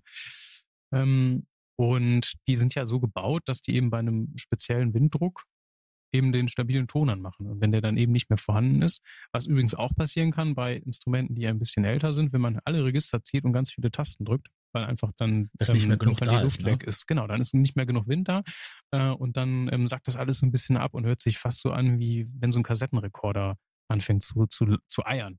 Und dann kommen da eben sehr lustige Töne raus. Du hast ein, gerade ein gutes Stichwort geliefert. Kassette. Ähm, du setzt ja sehr viel von Valhalla als Plugins ein, als Effekte.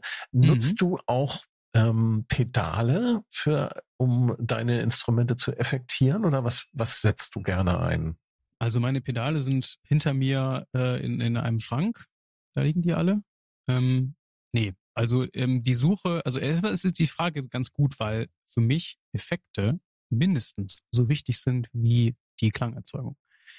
Ähm, also bei meiner Musik, die ich mache, die ist ja eine, eine Klangmusik. Das ist ja keine Musik, die davon lebt, dass sie eine besonders komplizierte äh, tonale Dimension hat, sondern es ist Musik, die davon lebt, dass es einen bestimmten Klang gibt, eine bestimmte Atmosphäre entsteht. Was hinter Und dem Ton ist- passiert, ist genauso spannend wie eigentlich vorher. Ja, und, und da habe ich im Laufe der Jahre sehr viel ausprobiert und bin sehr, sehr, sehr froh, dass es jetzt die Valhalla DSP Plugins gibt, die erstmal teilweise ja sogar umsonst sind und wirklich gar nicht viel Geld kosten und für mich alles abschießen, was es an teuren Plugins gibt und auch an teurer Hardware. Und ich benutze halt äh, in der Regel ähm, immer drei verschiedene Plugins in, in einer Kette. Die habe ich auch so standardmäßig immer ähm, bei mir drauf liegen. Das ist erstmal das, das Valhalla Delay, das eben einerseits ganz, sage ich jetzt mal, äh, klinisch äh, reine Echos erzeugen kann.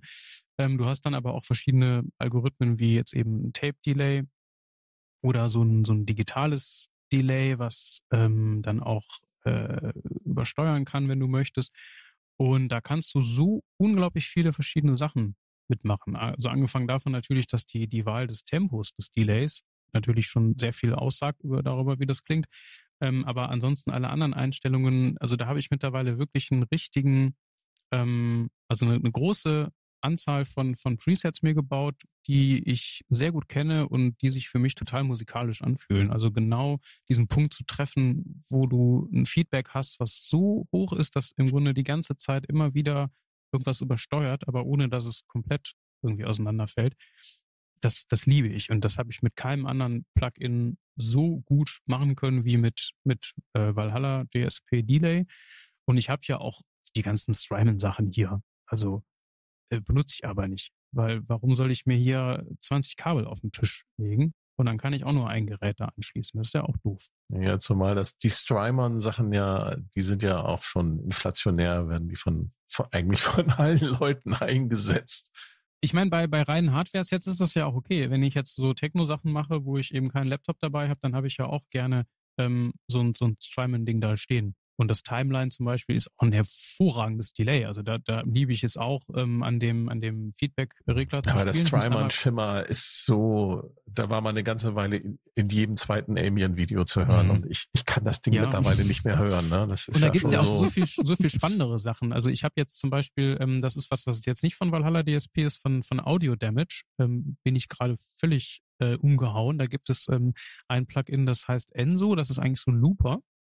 Dann kannst du einerseits eben so minutenlange Loops einfach machen, was ich dann nutzen kann, um ohne MIDI ähm, eben so lange Schleifen aufzubauen mit, mit so Ambient-Flächen. Ähm, du kannst das Ding aber auch aufs Tempo synchronisieren und dann mache ich das gerne, dass ich ähm, so, so kurze, also diese typischen äh, Sequencer-Sachen, also so ein dim dim dim dim dim dim dim dim dim oder sowas, kommt dann da rein und dann kann ich das auf doppelter Geschwindigkeit abspielen, aber im Takt. Und dann habe ich im Grunde so ein Echo, was aber irgendwie eine Oktave höher ist. Und dann kannst du das auch noch rückwärts machen, wenn du Lust hast. Das ist großartig. Das nutze ich auch sehr viel. Also das ist so ein bisschen eine Alternative gerade zu dem, zu dem Valhalla-Delay. klingt so ein bisschen wie das, was Chase Bliss mit seinen Pedalen macht, ne? Wie so ein Blooper.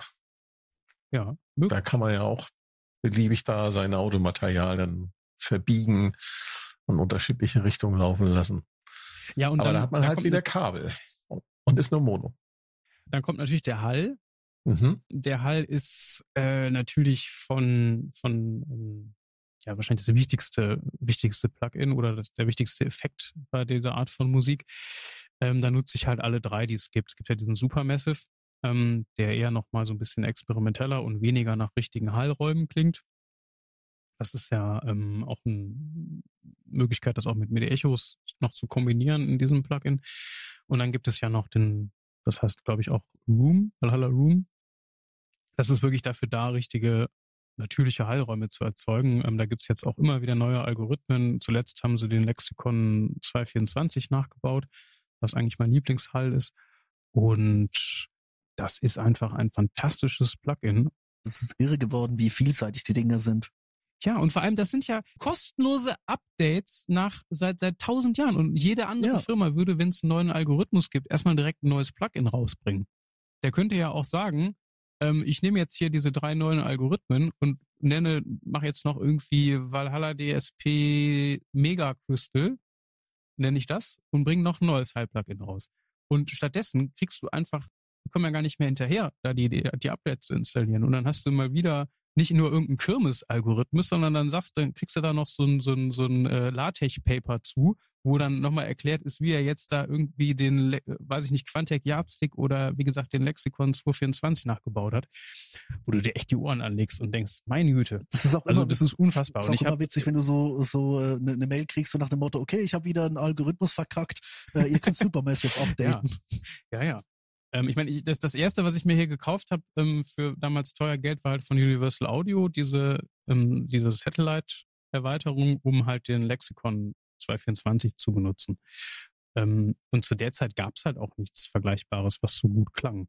Aber mittlerweile nutze ich das gar nicht mehr. Die Frage, die sich mir seit zehn Minuten so ein bisschen aufdrängt, weil wir es schon von den Pedalen hatten. Ähm, du bist ja, du bist ja sehr bildschirmfixiert, auch äh, im in den, in den Sessions, also jetzt nicht im Sinne von, dass du da ständig drauf starrst, aber das ist schon so, auch so ein Ja. bisschen dein Kontrollzentrum. Ich kenne ja auch andere Leute, die da wirklich versuchen, äh, den Bildschirm möglichst äh, weit wegzustellen. Ja. Mache ich zuweilen auch gerne. Es ist ein anderer Vibe. Aber, aber die Frage ist halt auch, ähm, ist das, ist das äh, live? Sieht das live anders aus? Gehst du da überhaupt mit, mit, mit Rechner raus oder baust Nee. du dir da schon ein Set mit möglichst vielen Knöpfen? Also ich ähm, versuche schon, kannst. wie du sagst, Neptun, jetzt musst du einmal aufhören, das Mikro die ganze Zeit hier anzubumsen, sonst hört man das. Ähm, also, erstmal halte ich überhaupt nichts davon, Live-Sets ohne Computer zu machen. Das ist irgendwie wie so eine Sportübung. Ähm, aber was hast du davon? Du hast nur mehr Stress und alles wird viel komplizierter. Ähm, ich benutze meinen, meinen Computer und mein, mein Live-Set äh, benutze ich allerdings in der Regel so, wie ich auch das analog machen könnte.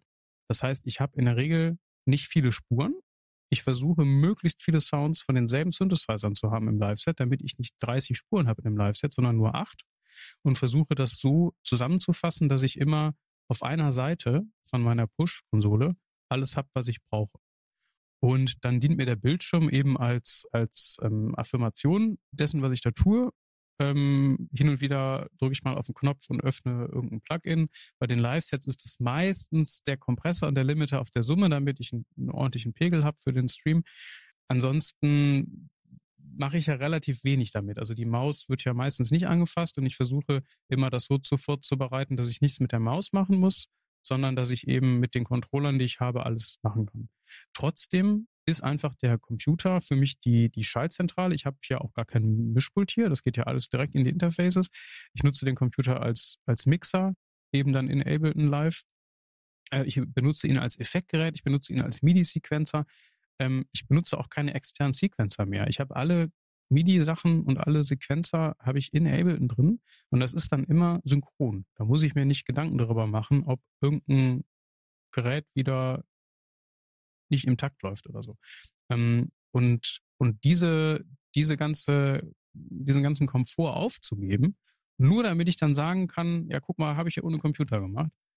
Das bringt nichts. Also das kann man machen, wenn man da Spaß dran hat, aber ich äh, muss ja da auch irgendwie ein bisschen zu Porto kommen. Und da habe ich einfach nicht die, herrlich, die Zeit für.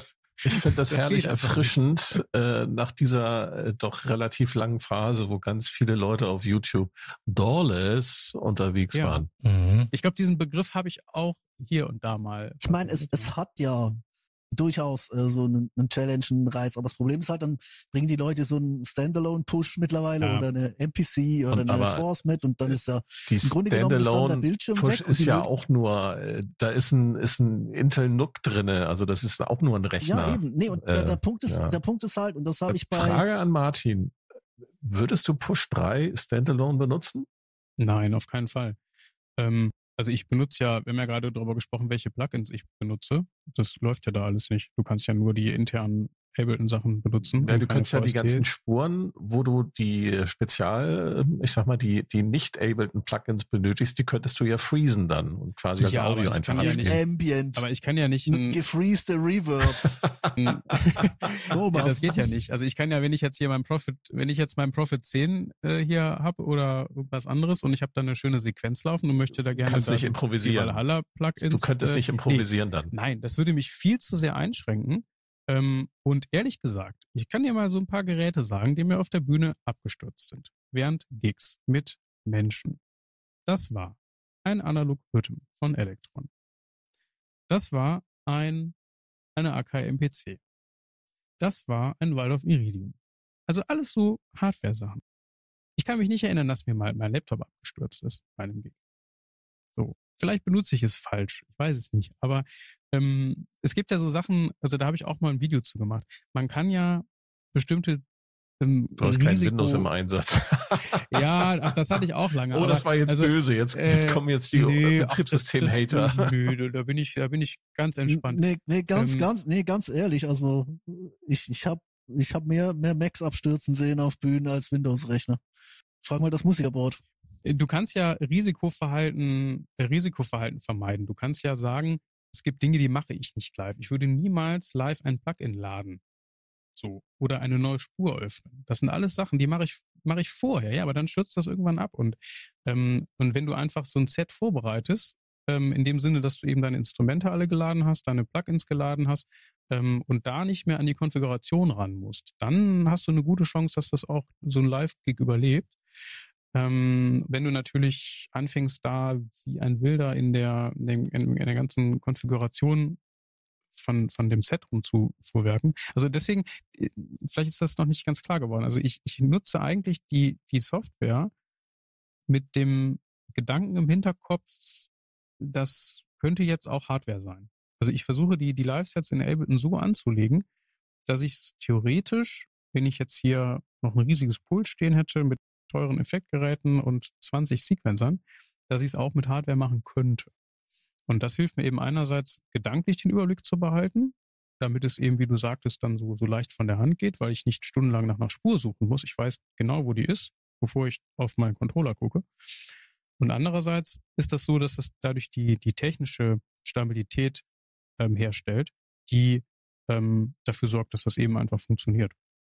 Was jetzt nicht heißt, dass, dass ich da nicht auch Spaß dran habe. Hast also, du ein Backup? Von was? Hast du ein Backup? Also wenn der Rechner ausfallen würde, äh, dann, dann würdest, könntest Jetzt du während eines trotzdem. Konzerts? Nein, Ja. nein, nein, da ist, da ist Schicht. Nee, da ist Ende. Also es gibt natürlich immer so, so einzelne, also ich meine, ich spiele ja jetzt auch nicht irgendwelche Konzerte, wo irgendwie zigtausend Menschen kommen. Also da würde ich mir vielleicht Gedanken über sowas machen, aber ähm, ich meine, im, im, im Ernstfall kann ich natürlich mit einer gewissen Umbaupause dann das Konzert spielen. Ich dachte, Ja. wenn du im, im Club und deinen Dub-Techno machst, zum Beispiel. Ja, ähm, also das zum Beispiel ist, da gehe ich dann schon gerne auch mal ohne Laptop. Also das ist so, also Techno ist schon ein Genre, wo ich sage, da mache ich es gerne ohne Computer, auch weil ich da immer noch nicht eine Möglichkeit gefunden habe, es mit dem Computer wirklich sinnvoll zu machen. Ähm, also es gibt, es macht schon Spaß, einfach sich so ein Analog Rhythm hinzustellen und noch irgendwie per MIDI zwei Synthesizer anzuschließen, dann auf Start zu drücken und dann hast du da diese schönen 16 Lauflicht-LEDs und dann kannst du da anfangen. Da, da ist auch der. Minimalismus so, gehört so ein bisschen mit rein, oder? Da musst du gar nicht, da, da willst du gar nicht von Ja, den genau. Möglichkeiten Richtig. erschlagen werden. Sondern da, da gehst du vorbereitet rein. Äh, Es geht mir manchmal ähnlich, oder? Da gehst du vorbereitet rein und sagst, okay, gut, hier ist jetzt ganz bewusst nur das und das möglich. Äh, Mehr will ich da auch nicht machen, oder? Ähm, Wenn ich diesen, diesen Gedanken nicht habe, also die, die paar Mal, die ich äh, die letzten Zeiten live gespielt habe, ist es gerade ein bisschen weniger als früher auch schon, äh, da bin ich halt reingegangen mit dem Gedanken, okay, hier ist das Limit, da will ich auch nicht drüber und wenn ich äh, nur so ein bisschen schon den Gedanken habe, okay, da könnte ich mich jetzt aber ärgern, dann denke ich lieber größer. Dann Mhm. nehme ich lieber den Laptop äh, in der Voll, in der Voll, im Vollausbau mit und äh, habe die Chance, das dann erweitern zu können, ähm, anstatt dass ich halt sage, okay, ja, wird Mhm. schon, wird schon irgendwie klappen, weil meistens ist das dann der Punkt, wo ich mich in der Mitte Ja, drüber das ärgere. ist eigentlich im Grunde genommen das, was, was äh, jetzt Martin schon gesagt hat und was wir auch schon von anderen äh, Leuten gehört haben, die wir ja hier eingeladen hatten, hier Bernd Kistenmacher und so. Und äh, das richtige Werkzeug für den richtigen Einsatzzweck, ne? Und du hast es ja, Ja. auch schon gesagt, Tobi, Ja. immer wieder mal. es ist ja auch letzten Endes so, man muss die Sachen einfach sehr gut kennen. Ähm, also Ja. was ich sage, ist immer meine Privatmeinung ähm, bezogen auf die Art und Weise, wie ich heute meine Musik am liebsten mache. Das heißt ja nicht, dass ähm, andere Leute da nicht einen ganz anderen Ansatz für haben. Und ich versuche zum Beispiel auch live, wenn ich jetzt irgendwo unterwegs bin, Setups zu benutzen, die ich auch zu Hause viel benutze. Ähm, wenn ich halt meine, ich habe halt den, den gleichen Rechner, den ich hier habe, als Laptop noch. Ähm, und wenn ich dann halt dieselben Interface mitnehme, die ich hier im Studio habe, dann weiß ich, das funktioniert. Und da muss ich mir keine Sorgen machen, dass da irgendwie plötzlich irgendwas Unvorhergesehenes passiert. Mhm. Aber es ist immer, es ist immer ein Ritt auf Messers Schneide, so ein, so ein Live-Gig. Und ähm, deswegen ist diese Maxime, dass man es eben möglichst einfach hält, ähm, noch mal mit vielen dicken Strichen zu unterstreichen, wenn man eben live spielt, weil da wird immer irgendwas Unvorhergesehenes passieren. Ähm, und irgendwas passieren, was man nicht geplant hat. Und da muss man darauf schnell reagieren. Und wenn man dann nicht weiß, welcher von den 20 Geräten, die man da hat, jetzt gerade das Problem verursacht, dann sieht man ganz schnell ganz schön alt aus. Und also gerade da ist, ist Reduktion wirklich, ähm, wirklich sehr wichtig. Ist es das auch manchmal im, also im, im Studio live, jetzt sozusagen, also ich kenne ja auch Sessions, die du eigentlich fast nur am Tisch gespielt hast, wo so der ganze, der ganze ähm, Fuhrpark im Hintergrund eigentlich nur noch Deko war und du dich da einfach am Push verloren hast. Ähm, oder würdest du da schon sagen, da gehst du eher mit der, mit dem kompletten, ähm, also die, der kompletten Möglichkeit ran? Das unterscheidet sich immer von Fall zu Fall. Also es gibt ja manchmal Sessions, wo ich auch bewusst ein bestimmtes Gerät oder eine bestimmte Software viel benutzen möchte. Ähm, das hat dann manchmal einfach den profanen Grund, dass ich es gerade neu habe und es ein bisschen kennenlernen möchte. Manchmal gibt es aber eben auch diese Live-Sets, wo ich wirklich alles benutze. Ähm, und das Schöne ist ja, dadurch, dass ich das hier zu Hause mache, habe ich ja die Flexibilität. Also ich kann mir ja erlauben zu sagen, ich mache ein komplettes Live-Set, wo ich eigentlich nur den Rechner benutze, also Klangerzeugung aus dem Computer, wo ich aber in dem einen Stück einen Sound vom Expander benutze und in einem anderen Stück einen Sound vom, vom Juno 60. Das würde ich ja nicht mitnehmen auf einen Gig für zwei Sounds. Mhm. So. Ähm, und deswegen ist das einfach so schön, dass ich das eben einfach dieses Register, um mal wieder auf dieses Orgel-Thema zurückzukommen, das Register einfach ziehen kann. Ähm, und ansonsten, ich meine, es gibt dann auch so Leute, die, ich, mein, ich kriege ja wirklich 99,9 Prozent die liebsten Kommentare bei YouTube auf der Welt. Das ist wirklich, also immer wieder für mich ähm, ganz äh, herzerwärmend, was, was für nette Menschen da nette Sachen schreiben. Und dann gibt es aber natürlich auch so dieses 0,1 Prozent von Leuten, die dann einfach Blödsinn schreiben und die sagen dann auch, ja, da ist ja so viel Equipment stehen und dann benutzt er nur Omnisphere. Ja, mein Gott, soll ich das alles abbauen und raustragen, nur, nur damit der sich nicht irgendwie äh, aufregt darüber, dass ich das nicht benutze? Ich meine, man muss es ja nicht immer alles benutzen und es steht halt hier, das kann ich jetzt dann auch so spontan. Du verbrauchst so viel Strom, das geht gar nicht. Ja, das ist ja auch Quatsch, das braucht ja alles gar keinen Strom. Du kannst das ja, also wenn, wenn jemand irgendwie abends ein, eine, auf der Playstation eine Blu-ray guckt auf dem Fernseher, das braucht ja dreimal mehr Strom als mein ganzes Studio. Also das ist, ich meine, ich habe da auch so die, die, ähm, da wollte ich auch immer mal ein Video zu machen. Ich habe ja so Strommessgeräte, die halt den Verbrauch messen, weil mich das ja schon auch interessiert. Ähm, und ich schreibe auch meinen Verbrauch immer monatlich auf, ähm, damit ich da ein bisschen Überblick Sascha habe. und ich hatten das mal in einer Sendung auseinandergenommen, diese, diese Argumentation, dass das heißt ja so viel Strom verbrauchen. Ich weiß gar Ja. nicht mehr, welche Folge das war. Muss eine von den früheren gewesen sein. Aber es ist halt wirklich witzig, weil es gibt halt Geräte, Ja. die ähm, äh, also verhältnismäßig viel Strom verbrauchen und andere, wo man Ja, denkt, dass die Spielkonsolen. sehr viel verbrauchen, die einfach kaum was verbrauchen. Also zum Beispiel Ja. der Oberheim Expander, der wirklich ein riesengroßes Ding ist, ähm, verbraucht irgendwie, irgendwie 12 Watt oder so. Ja. Da kannst du noch nicht mal, ähm, kannst du nicht mal ein Buch mitlesen, wenn du das als Lampe irgendwie aufbaust. Kannst auch nicht mal einen Toast mit toasten. Nee, als Nee, das LED-Lampe schon, ne? Ähm, ja, gut, das stimmt. Ja, das, ja, doch, das geht, ja. Äh, Ich und- bin, deswegen bin ich so dankbar, dass ähm, die äh, Apfelfirma äh, jetzt ihren eigenen äh, CPU-Chip rausgebracht hat, der sehr wenig Strom verbraucht. Also die Ja, haben, das ist auch völlig verrückt. das ist wirklich genial gelöst, dass man da mit so einem einfachen USB-Netzteil jetzt so ein, halt so ein iMac betreiben kann. Da Ne? hat sich schon, schon sehr viel getan. Ich meine, was hat viel Strom verbraucht, sind die Audio-Interfaces. Die habe ich dann auch immer ausgeschaltet, wenn ich jetzt viel irgendwie intern Ja. arbeite. Also ich habe ja hier drei Interfaces für die ganzen Eingänge und ähm, das eine ist natürlich immer an, aber die anderen beiden, die halt nur per ADAT dann zuschalten, die mache ich dann aus. Ähm, ansonsten relativ viel Strom verbraucht so, so ein Moog irgendwie, der Matriarch. Ich weiß auch nicht, was die da für, für, für eine Heizspirale noch eingebaut haben. Die haben, der, die haben nur so ein kleines Netzteil, ne? Mit, mit so. einer ganz dünnen Litze. Keine Ja, Ahnung. das ist ja alles auch deswegen. billiges, billiges China-Zeug da, dieses Moog. Ähm, ansonsten auch sehr überrascht war ich vom, vom, von den ganzen Waldorf-Geräten, also so Iridium und so, braucht kaum Strom. Die haben ja auch nur so ein, glaub, so ein 12-Volt-Netzteil. Ähm, da kannst du also dich im Prinzip auch äh, ja, auf, auf ein Fahrrad setzen und das treten. Mhm. Ja. Ja, liebe Leute, ne? ihr lernt ja auch noch was. Synthesizer verbrauchen nicht viel Strom. Ähm, ich habe jetzt nicht mehr so viele Fragen noch übrig. Äh, habt ihr noch Fragen, liebe Kollegen? Nee, du. Bevor ihr da auf den Strom abgewichen seid ähm, und die Frage eigentlich beantwortet habt mit den ausgeschalteten Audio-Interfaces. Ähm, äh, ich würde sie, ich, ich formuliere sie ein bisschen um. Du hast ja, du hast ja Sets, wo dann tatsächlich auch Stücke gespielt werden, die du vorbereitet hast. Hast du Sets, wo du komplett ähm, eigentlich äh, ähm, blind reingehst und sagst, ich mache jetzt einfach mal, was mir, was mir so in den Kopf kommt, oder gehst du vorbereitet daran im Sinne von ähm, jetzt vielleicht nicht mit mit ausarrangierten Stücken, aber schon mit einer, mit einer Richtung. Also wo, wo würdest du sagen, ist die Grenze zwischen, oder kann bei dieser Art Musik die Grenze sein zwischen, ähm, das mache ich jetzt so spontan, dass es gut kommt, oder auf das Risiko hin, dass Hm. alles komplett Das auseinanderfällt? ist ja gerade die Gratwanderung, die das Musikmachen so ungeheuer ähm, aufregend auch gestalten. Ähm, ich habe mittlerweile einfach so ein bisschen diesen Druck, dass ich einfach weiß, das gucken echt viele Leute.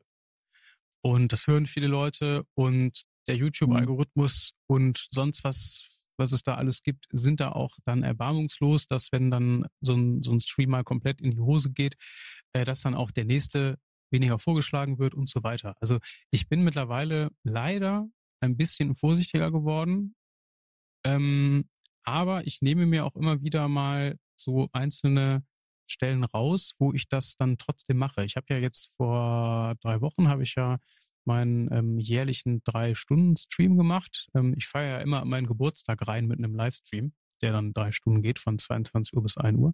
Und da war es definitiv so, dass ich Material vorbereitet hatte für anderthalb Stunden. Der Rest war eben wirklich from scratch frei improvisiert. Und da war eben wirklich dieses, ähm, dieses Gefühl ähm, mit, mit äh, einfach nur dem Wissen, was habe ich hier stehen, was habe ich da für Sounds gespeichert, teilweise auch Sounds dann noch live programmiert. Also das mache ich schon, dass ich wirklich mit, mit nichts starte ähm, oder auch nur mit einer Idee. Ähm, und auch bei den normalen Konzerten, die jetzt in Anführungsstrichen nur eine Stunde gehen, ist es oft so, ich fange gerne mit einem Stück an, wo ich weiß, da kann nichts schiefgehen. Einfach um reinzukommen. Das ist auch generell, wenn man jetzt auf einer Bühne spielt, gut, dass man einfach so einen Song hat, wo man weiß, da ist alles gut vorbereitet, da habe ich meine Sounds alle gut eingepegelt, das klappt alles. Und dann mache ich es aber oft so, dass ich dann weiß, dann gibt es noch ein zweites Stück, das spiele ich am Schluss. Und das, was in der Mitte ist, bereite ich nicht vor. Und dann weiß ich, da fange ich an mit einem Flächensound, das lege ich mir dann zurecht. Das ist dann so eingestellt, dass ich weiß, nach dem ersten Stück kann ich zum, weiß ich nicht, zum Iridium gehen und kann da auf der Tastatur irgendein Pad spielen. So. Und ab da ist dann offen. Und ich weiß nicht, ist dann der nächste Sound eine zweite Fläche und der dritte Sound eine dritte Fläche und das wird ein totales Drone-Stück. Oder ist das so, dass ich danach, weiß ich nicht, zum, zum OB6 gehe und eine, eine, eine Sequenz programmiere?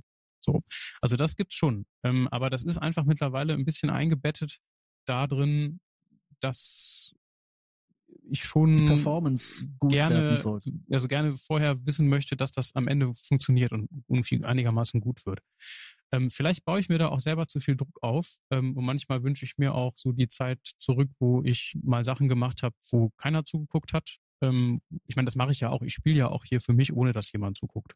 Also ich, ich mache ja nicht nur die Livestreams, ich sitze ja auch, um Musik zu entwickeln, ähm, genauso hier und, und mache Sachen. Ähm, vielleicht gibt es irgendwann mal einen zweiten YouTube-Kanal, den ich irgendwie nicht ankündige oder der irgendwie, äh, weiß ich nicht, oder doch bei Twitch, wo, wo man eben ganz, ganz spontan einfach was macht, wo dann ganz wenige Leute nur zugucken und wo es quasi dem, dem, dem großen Kanal bei YouTube dann egal ist, äh, was da auf dem anderen Kanal passiert. Es kann schon sein, dass ich so eine, so eine Spielwiese mir nochmal irgendwann aufmache.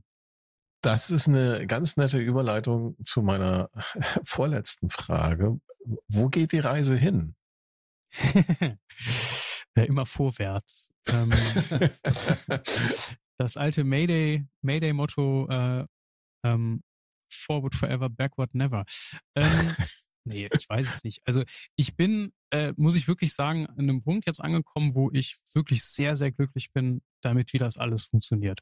Ähm, ich mache ja jetzt nicht erst seit gestern elektronische Musik und es gibt viele Sachen, die ich früher mal gemacht habe, die ich mir heute wirklich nicht mehr anhören möchte. Und ich habe aber jetzt, ich finde ich sowohl musikalisch, inhaltlich was gefunden, wo ich, glaube ich, mich noch lange Zeit mit beschäftigen kann und auch formal. Also eben diese Kombination mit, ich mache CDs, ich mache Schallplatten, ich selber vertreibe, ähm, ich mache YouTube und das ist einfach im Moment wirklich so, dass mir das unheimlich viel Spaß macht und ich habe einfach jetzt nur vor, das so weiterzumachen. Es gibt jetzt kein verrücktes Projekt, was ich mir ausgedacht habe, sondern ich will einfach das so, wie es jetzt also ist. Also kein Live-Konzert mit Lasern vor der, vor der vor den Pyramiden. Ja, äh, für die Pyramiden vielleicht nicht. Also ich habe für, für die für die nächste Veranstaltung ähm, durchaus ein Upgrade geplant im, im Lichtbereich. Ähm, also wird es schon dann in der Kirche beim nächsten Mal ein bisschen mehr Licht geben. Ähm, Nein, also es ist nichts Großartiges jetzt geplant. Es ist einfach nur, in Anführungsstrichen, nur geplant, dass ich das so, wie es jetzt im Moment funktioniert, weitermache, dass ich mich den immer sich ständig verändernden Bedingungen äh, schaffe, mich anzupassen. Das habe ich jetzt versucht, dadurch, dass ich mich jetzt ein bisschen vom Bandcamp gelöst habe, dass, wenn das jetzt morgen abgeschaltet wird, ich nicht hier, äh, weiß ich nicht, zum Arbeitsamt gehen muss, sondern dass das einfach trotzdem alles weiter funktioniert. Mhm. Ähm, das ist eine Sache, die mich jetzt erstmal beschäftigt hat. Ähm, ja, es gibt natürlich so ne, das eine oder andere Projekt, was so geplant ist, aber nichts, was sich jetzt so groß unterscheidet von dem. Und ähm, also das genieße ich auch so ein bisschen, weil, weil man ist ja immer auf der Suche nach irgendwas und will irgendwo hin. Ähm, und naja, ich wohne jetzt halt mein ganzes Leben hier in Wuppertal und habe mich jetzt auch damit abgefunden, dass ich hier bleibe Hier ist es auch schön. Man kann hier Klavier spielen und Synthesizer schrauben. Ähm, und ja, also das ist so der, der Plan. Das, was, was war die zweite Frage? Die, die, die letzte Frage. Hast du die schon gestellt oder die, war das? die hatte ich noch nicht gestellt. Die Frage, das, achso, also habe ich die, die erste Frage, Frage hast du schon beantwortet. Super. Die Frage war ja, wo soll es hingehen? Das hast du in Ja. äh, voller Länge und sehr umfassend und auch sehr spannend beantwortet. Also wir sind wirklich dann jetzt alle ganz heiß drauf, uns zu erfahren, was du dir noch so Der ausdenkst. Angeklagte ist aus dem Zeugenstand entlassen. Ja, Und die letzte Frage, ähm, ich könnte jetzt noch eine Frage zwischenschieben. Du fährst du zur Superboost dieses, äh, dieses Jahr? Nee, nee, nächstes Jahr? ähm, 2024? das weiß ich nicht. Also ich war ja letztes Jahr da und ähm, habe da ja auch ähm, einen Auftritt spielen dürfen. Hatte mich eigentlich auch dieses Jahr darauf gefreut, dort hinzufahren. Ähm, allerdings ähm, hat das dann leider nicht geklappt von Seiten der Superbooth-Menschen. Ähm, ja, es hört sich jetzt so ein bisschen blöd an, wenn ich sage, wenn die mich einladen, komme ich.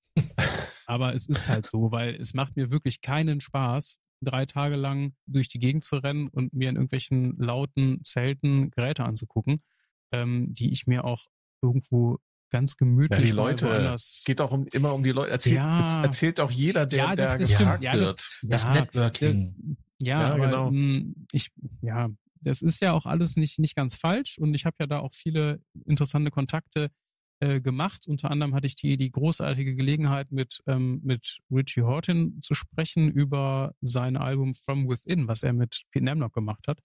Und dieses Album ähm, From Within von Richie Horton und Pink Nemlock hat mich äh, so stark beeinflusst in dem, was ich musikalisch heute mache, wie nichts anderes. Das habe ich vorhin vergessen, als wir über Einflüsse sprachen. Und er hat sich auch sehr gefreut, weil er natürlich als Techno-Superstar, jeder, der ihn anspricht, fragt ihn, kann ich dir mal ein Demo geben? Und ähm, womit hast du damals dieses Stück aufgenommen oder so. Das ist ja für ihn vielleicht auch nicht so spannend. Und ich hatte das Gefühl, dass ihn das sehr interessiert hat, mit mir über dieses Album zu sprechen. Und wir haben uns wirklich sehr lange und intensiv unterhalten. Und lustigerweise kam zwischendurch dann einer an, weil nämlich Dave Smith noch neben uns stand. Und es haben immer alle Richie Horton gefragt, ob er mal ein Foto machen kann von Person X, die dann gerade kam, und Dave Smith. Und viele von denen wussten gar nicht, wer Richie Horton ist. Das fand ich völlig absurd. Da haben wir, dann auch drüber gescherzt. Und wir haben dann auch ähm, dann im Nachgang ähm, auch nochmal kurz Kontakt gehabt. Dann ähm, hat er sich dann auch nochmal äh, bedankt und nochmal auch meine Musik sogar angehört und sich dazu nochmal ähm, geäußert. Und also das war schon für mich eigentlich so das, das, das Ja, Highlight, ne? Ereignis von der Superbooth. Und da kommt jetzt eh nichts mehr dran. Und deswegen, ähm, äh, nein, also ich würde schon äh, gerne auch nochmal kommen und gerne auch nochmal live spielen ähm, und natürlich auch äh, Menschen treffen und ähm, ja, einfach Leute kennenlernen und ähm, solche Dinge. Also das wird man dann sehen. Ähm, ich werde sicherlich dann nochmal meine Fühler ausstrecken und schauen, was da passiert. Ansonsten habe ich ja jetzt, wie ich ja schon sagte, entweder jetzt schon oder in Kürze auch wieder eine Homepage mit einem Newsletter, wo man sich anmelden kann. Und dort werde ich dann natürlich äh, informieren darüber. Ähm, kannst du die URL schon verraten? Ja, die ist ganz einfach. martinstürzer.de. Mit UE oder mit, y, Ja, mit ja, Umlaut? mit, mit, mit UE und dann RTZ, äh, komplizierter Name. Aber es ist ja auch, es wird, also wenn es jetzt live geht, dann wird es auch unter allen YouTube-Videos und überall stehen. Also man wird es ganz einfach finden. Genau, und ich ja. habe es auch schon auf meine letzte Schallplatte hinten drauf gedruckt, weil ich damals gedacht habe, dass die viel länger im Presswerk ist und ich bis dahin die Homepage fertig habe. Dummerweise hat das mit der Homepage viel länger gedauert und die Schallplatte war, obwohl die erste Schallplatte, die ich gemacht habe, über ein Jahr im Presswerk war, ähm, war die zweite dann auf einmal nach sechs Wochen hier auf dem Tisch. Da war ich völlig baff. Und deswegen habe ich dann diese Schallplatten alle schon verschickt, wo man diese Homepage draufsteht, die es nicht gibt. Ja, blöd gelaufen. Aber so ist das eben. Wenn man alles selber macht, dann passiert auch manchmal ein Unglück. Letzte Frage. Was macht Martin Stürzer zur Entspannung? Äh, Fahrradfahren. Äh, Im Kreis? Ja, so in, in größeren Kreisen. Also ich habe ähm, äh, ich habe ein Rennrad und damit fahre ich gerne so so hier so im Bergischen Land. Hier geht's ja immer sehr viel berghoch, bergunter. Ähm, mache ich so Touren. Ähm, das mache ich gerne. Ansonsten, ich meine, ich trinke ja ständig Tee den ganzen Tag. Das ist für mich auch sehr entspannt. Ähm, einfach dann auf dem Sofa sitzen und Tee trinken und irgendwie, das ist schon. Genau, wir, wir haben in einer Folge, haben wir, glaube ich, äh, in einer Folge, äh, nee, irgendwo warst du im Interview oder hast du es selber erzählt? Ich weiß es nicht mehr. Tege Schwender. Kann ich nur empfehlen. Sehr lecker. Trinkt meine Frau auch immer. Ja, da, da hatte ich auch mal den Werbepartnerschaft sogar vorgeschlagen. Ähm, das äh, ist ja auch so ein ganz äh, äh, schwieriges Thema, so dieses ganze Werbeding, ne? Ähm, haben wir zum Glück jetzt auch nicht drüber gesprochen heute. Ja, also Tege Schwendner, ähm, ich war sogar mal in der Zeitung von denen. Die haben auch so ein Heft, was die rausgeben. Und Echt? da war mal ein Interview mit mir, weil die mich halt äh, irgendwie kennen da im Teeladen. Und die da fanden das irgendwie witzig, dass ich so Musik mache. und dachten, das wäre schön, wenn sie mich mal zum Thema Tee ausfragen würden. Das war das absurdeste Interview, was ich jemals gegeben habe, wo ich dann ähm, halt über Tee gesprochen habe. Das war äh, sehr, sehr albern. Ähm, nee, die machen schon guten Tee, muss ich sagen. Ähm, und die, ähm, da kaufe ich gerne Tee. Ja. Tee trinken. Genau. Leute, macht Musik, trinkt mehr Tee und schaltet auch beim nächsten Mal wieder ein, wenn ihr Sascha sagen hören wollt. Nee, hören sagen wollt. Der Probe-Podcast beim gemütlichen Talk aus dem Proberaum. Ja, ich bedanke mich bei euch für dieses sehr schöne Interview. Und darauf habe ich mich nämlich ähm, im Vorfeld sehr gefreut. Ich bedanke mich sehr für die Einladung. Es ist der erst zweite Podcast, den ich mit aufgenommen habe. Leider ist der erste nicht mehr online. Ähm, tja, so ist das eben. Ich hoffe, dass dieser noch ganz lange online bleibt. Das, das, da arbeiten wir dran. Martin, ganz, ganz lieben Dank. Mhm. Das war äh, ein klasse Interview. Es hat riesen Spaß gemacht mit dir. Dankeschön. Und bis zum nächsten Mal. Tschüss. Tschüss. Tschö. Macht es gut. Der Probe-Podcast.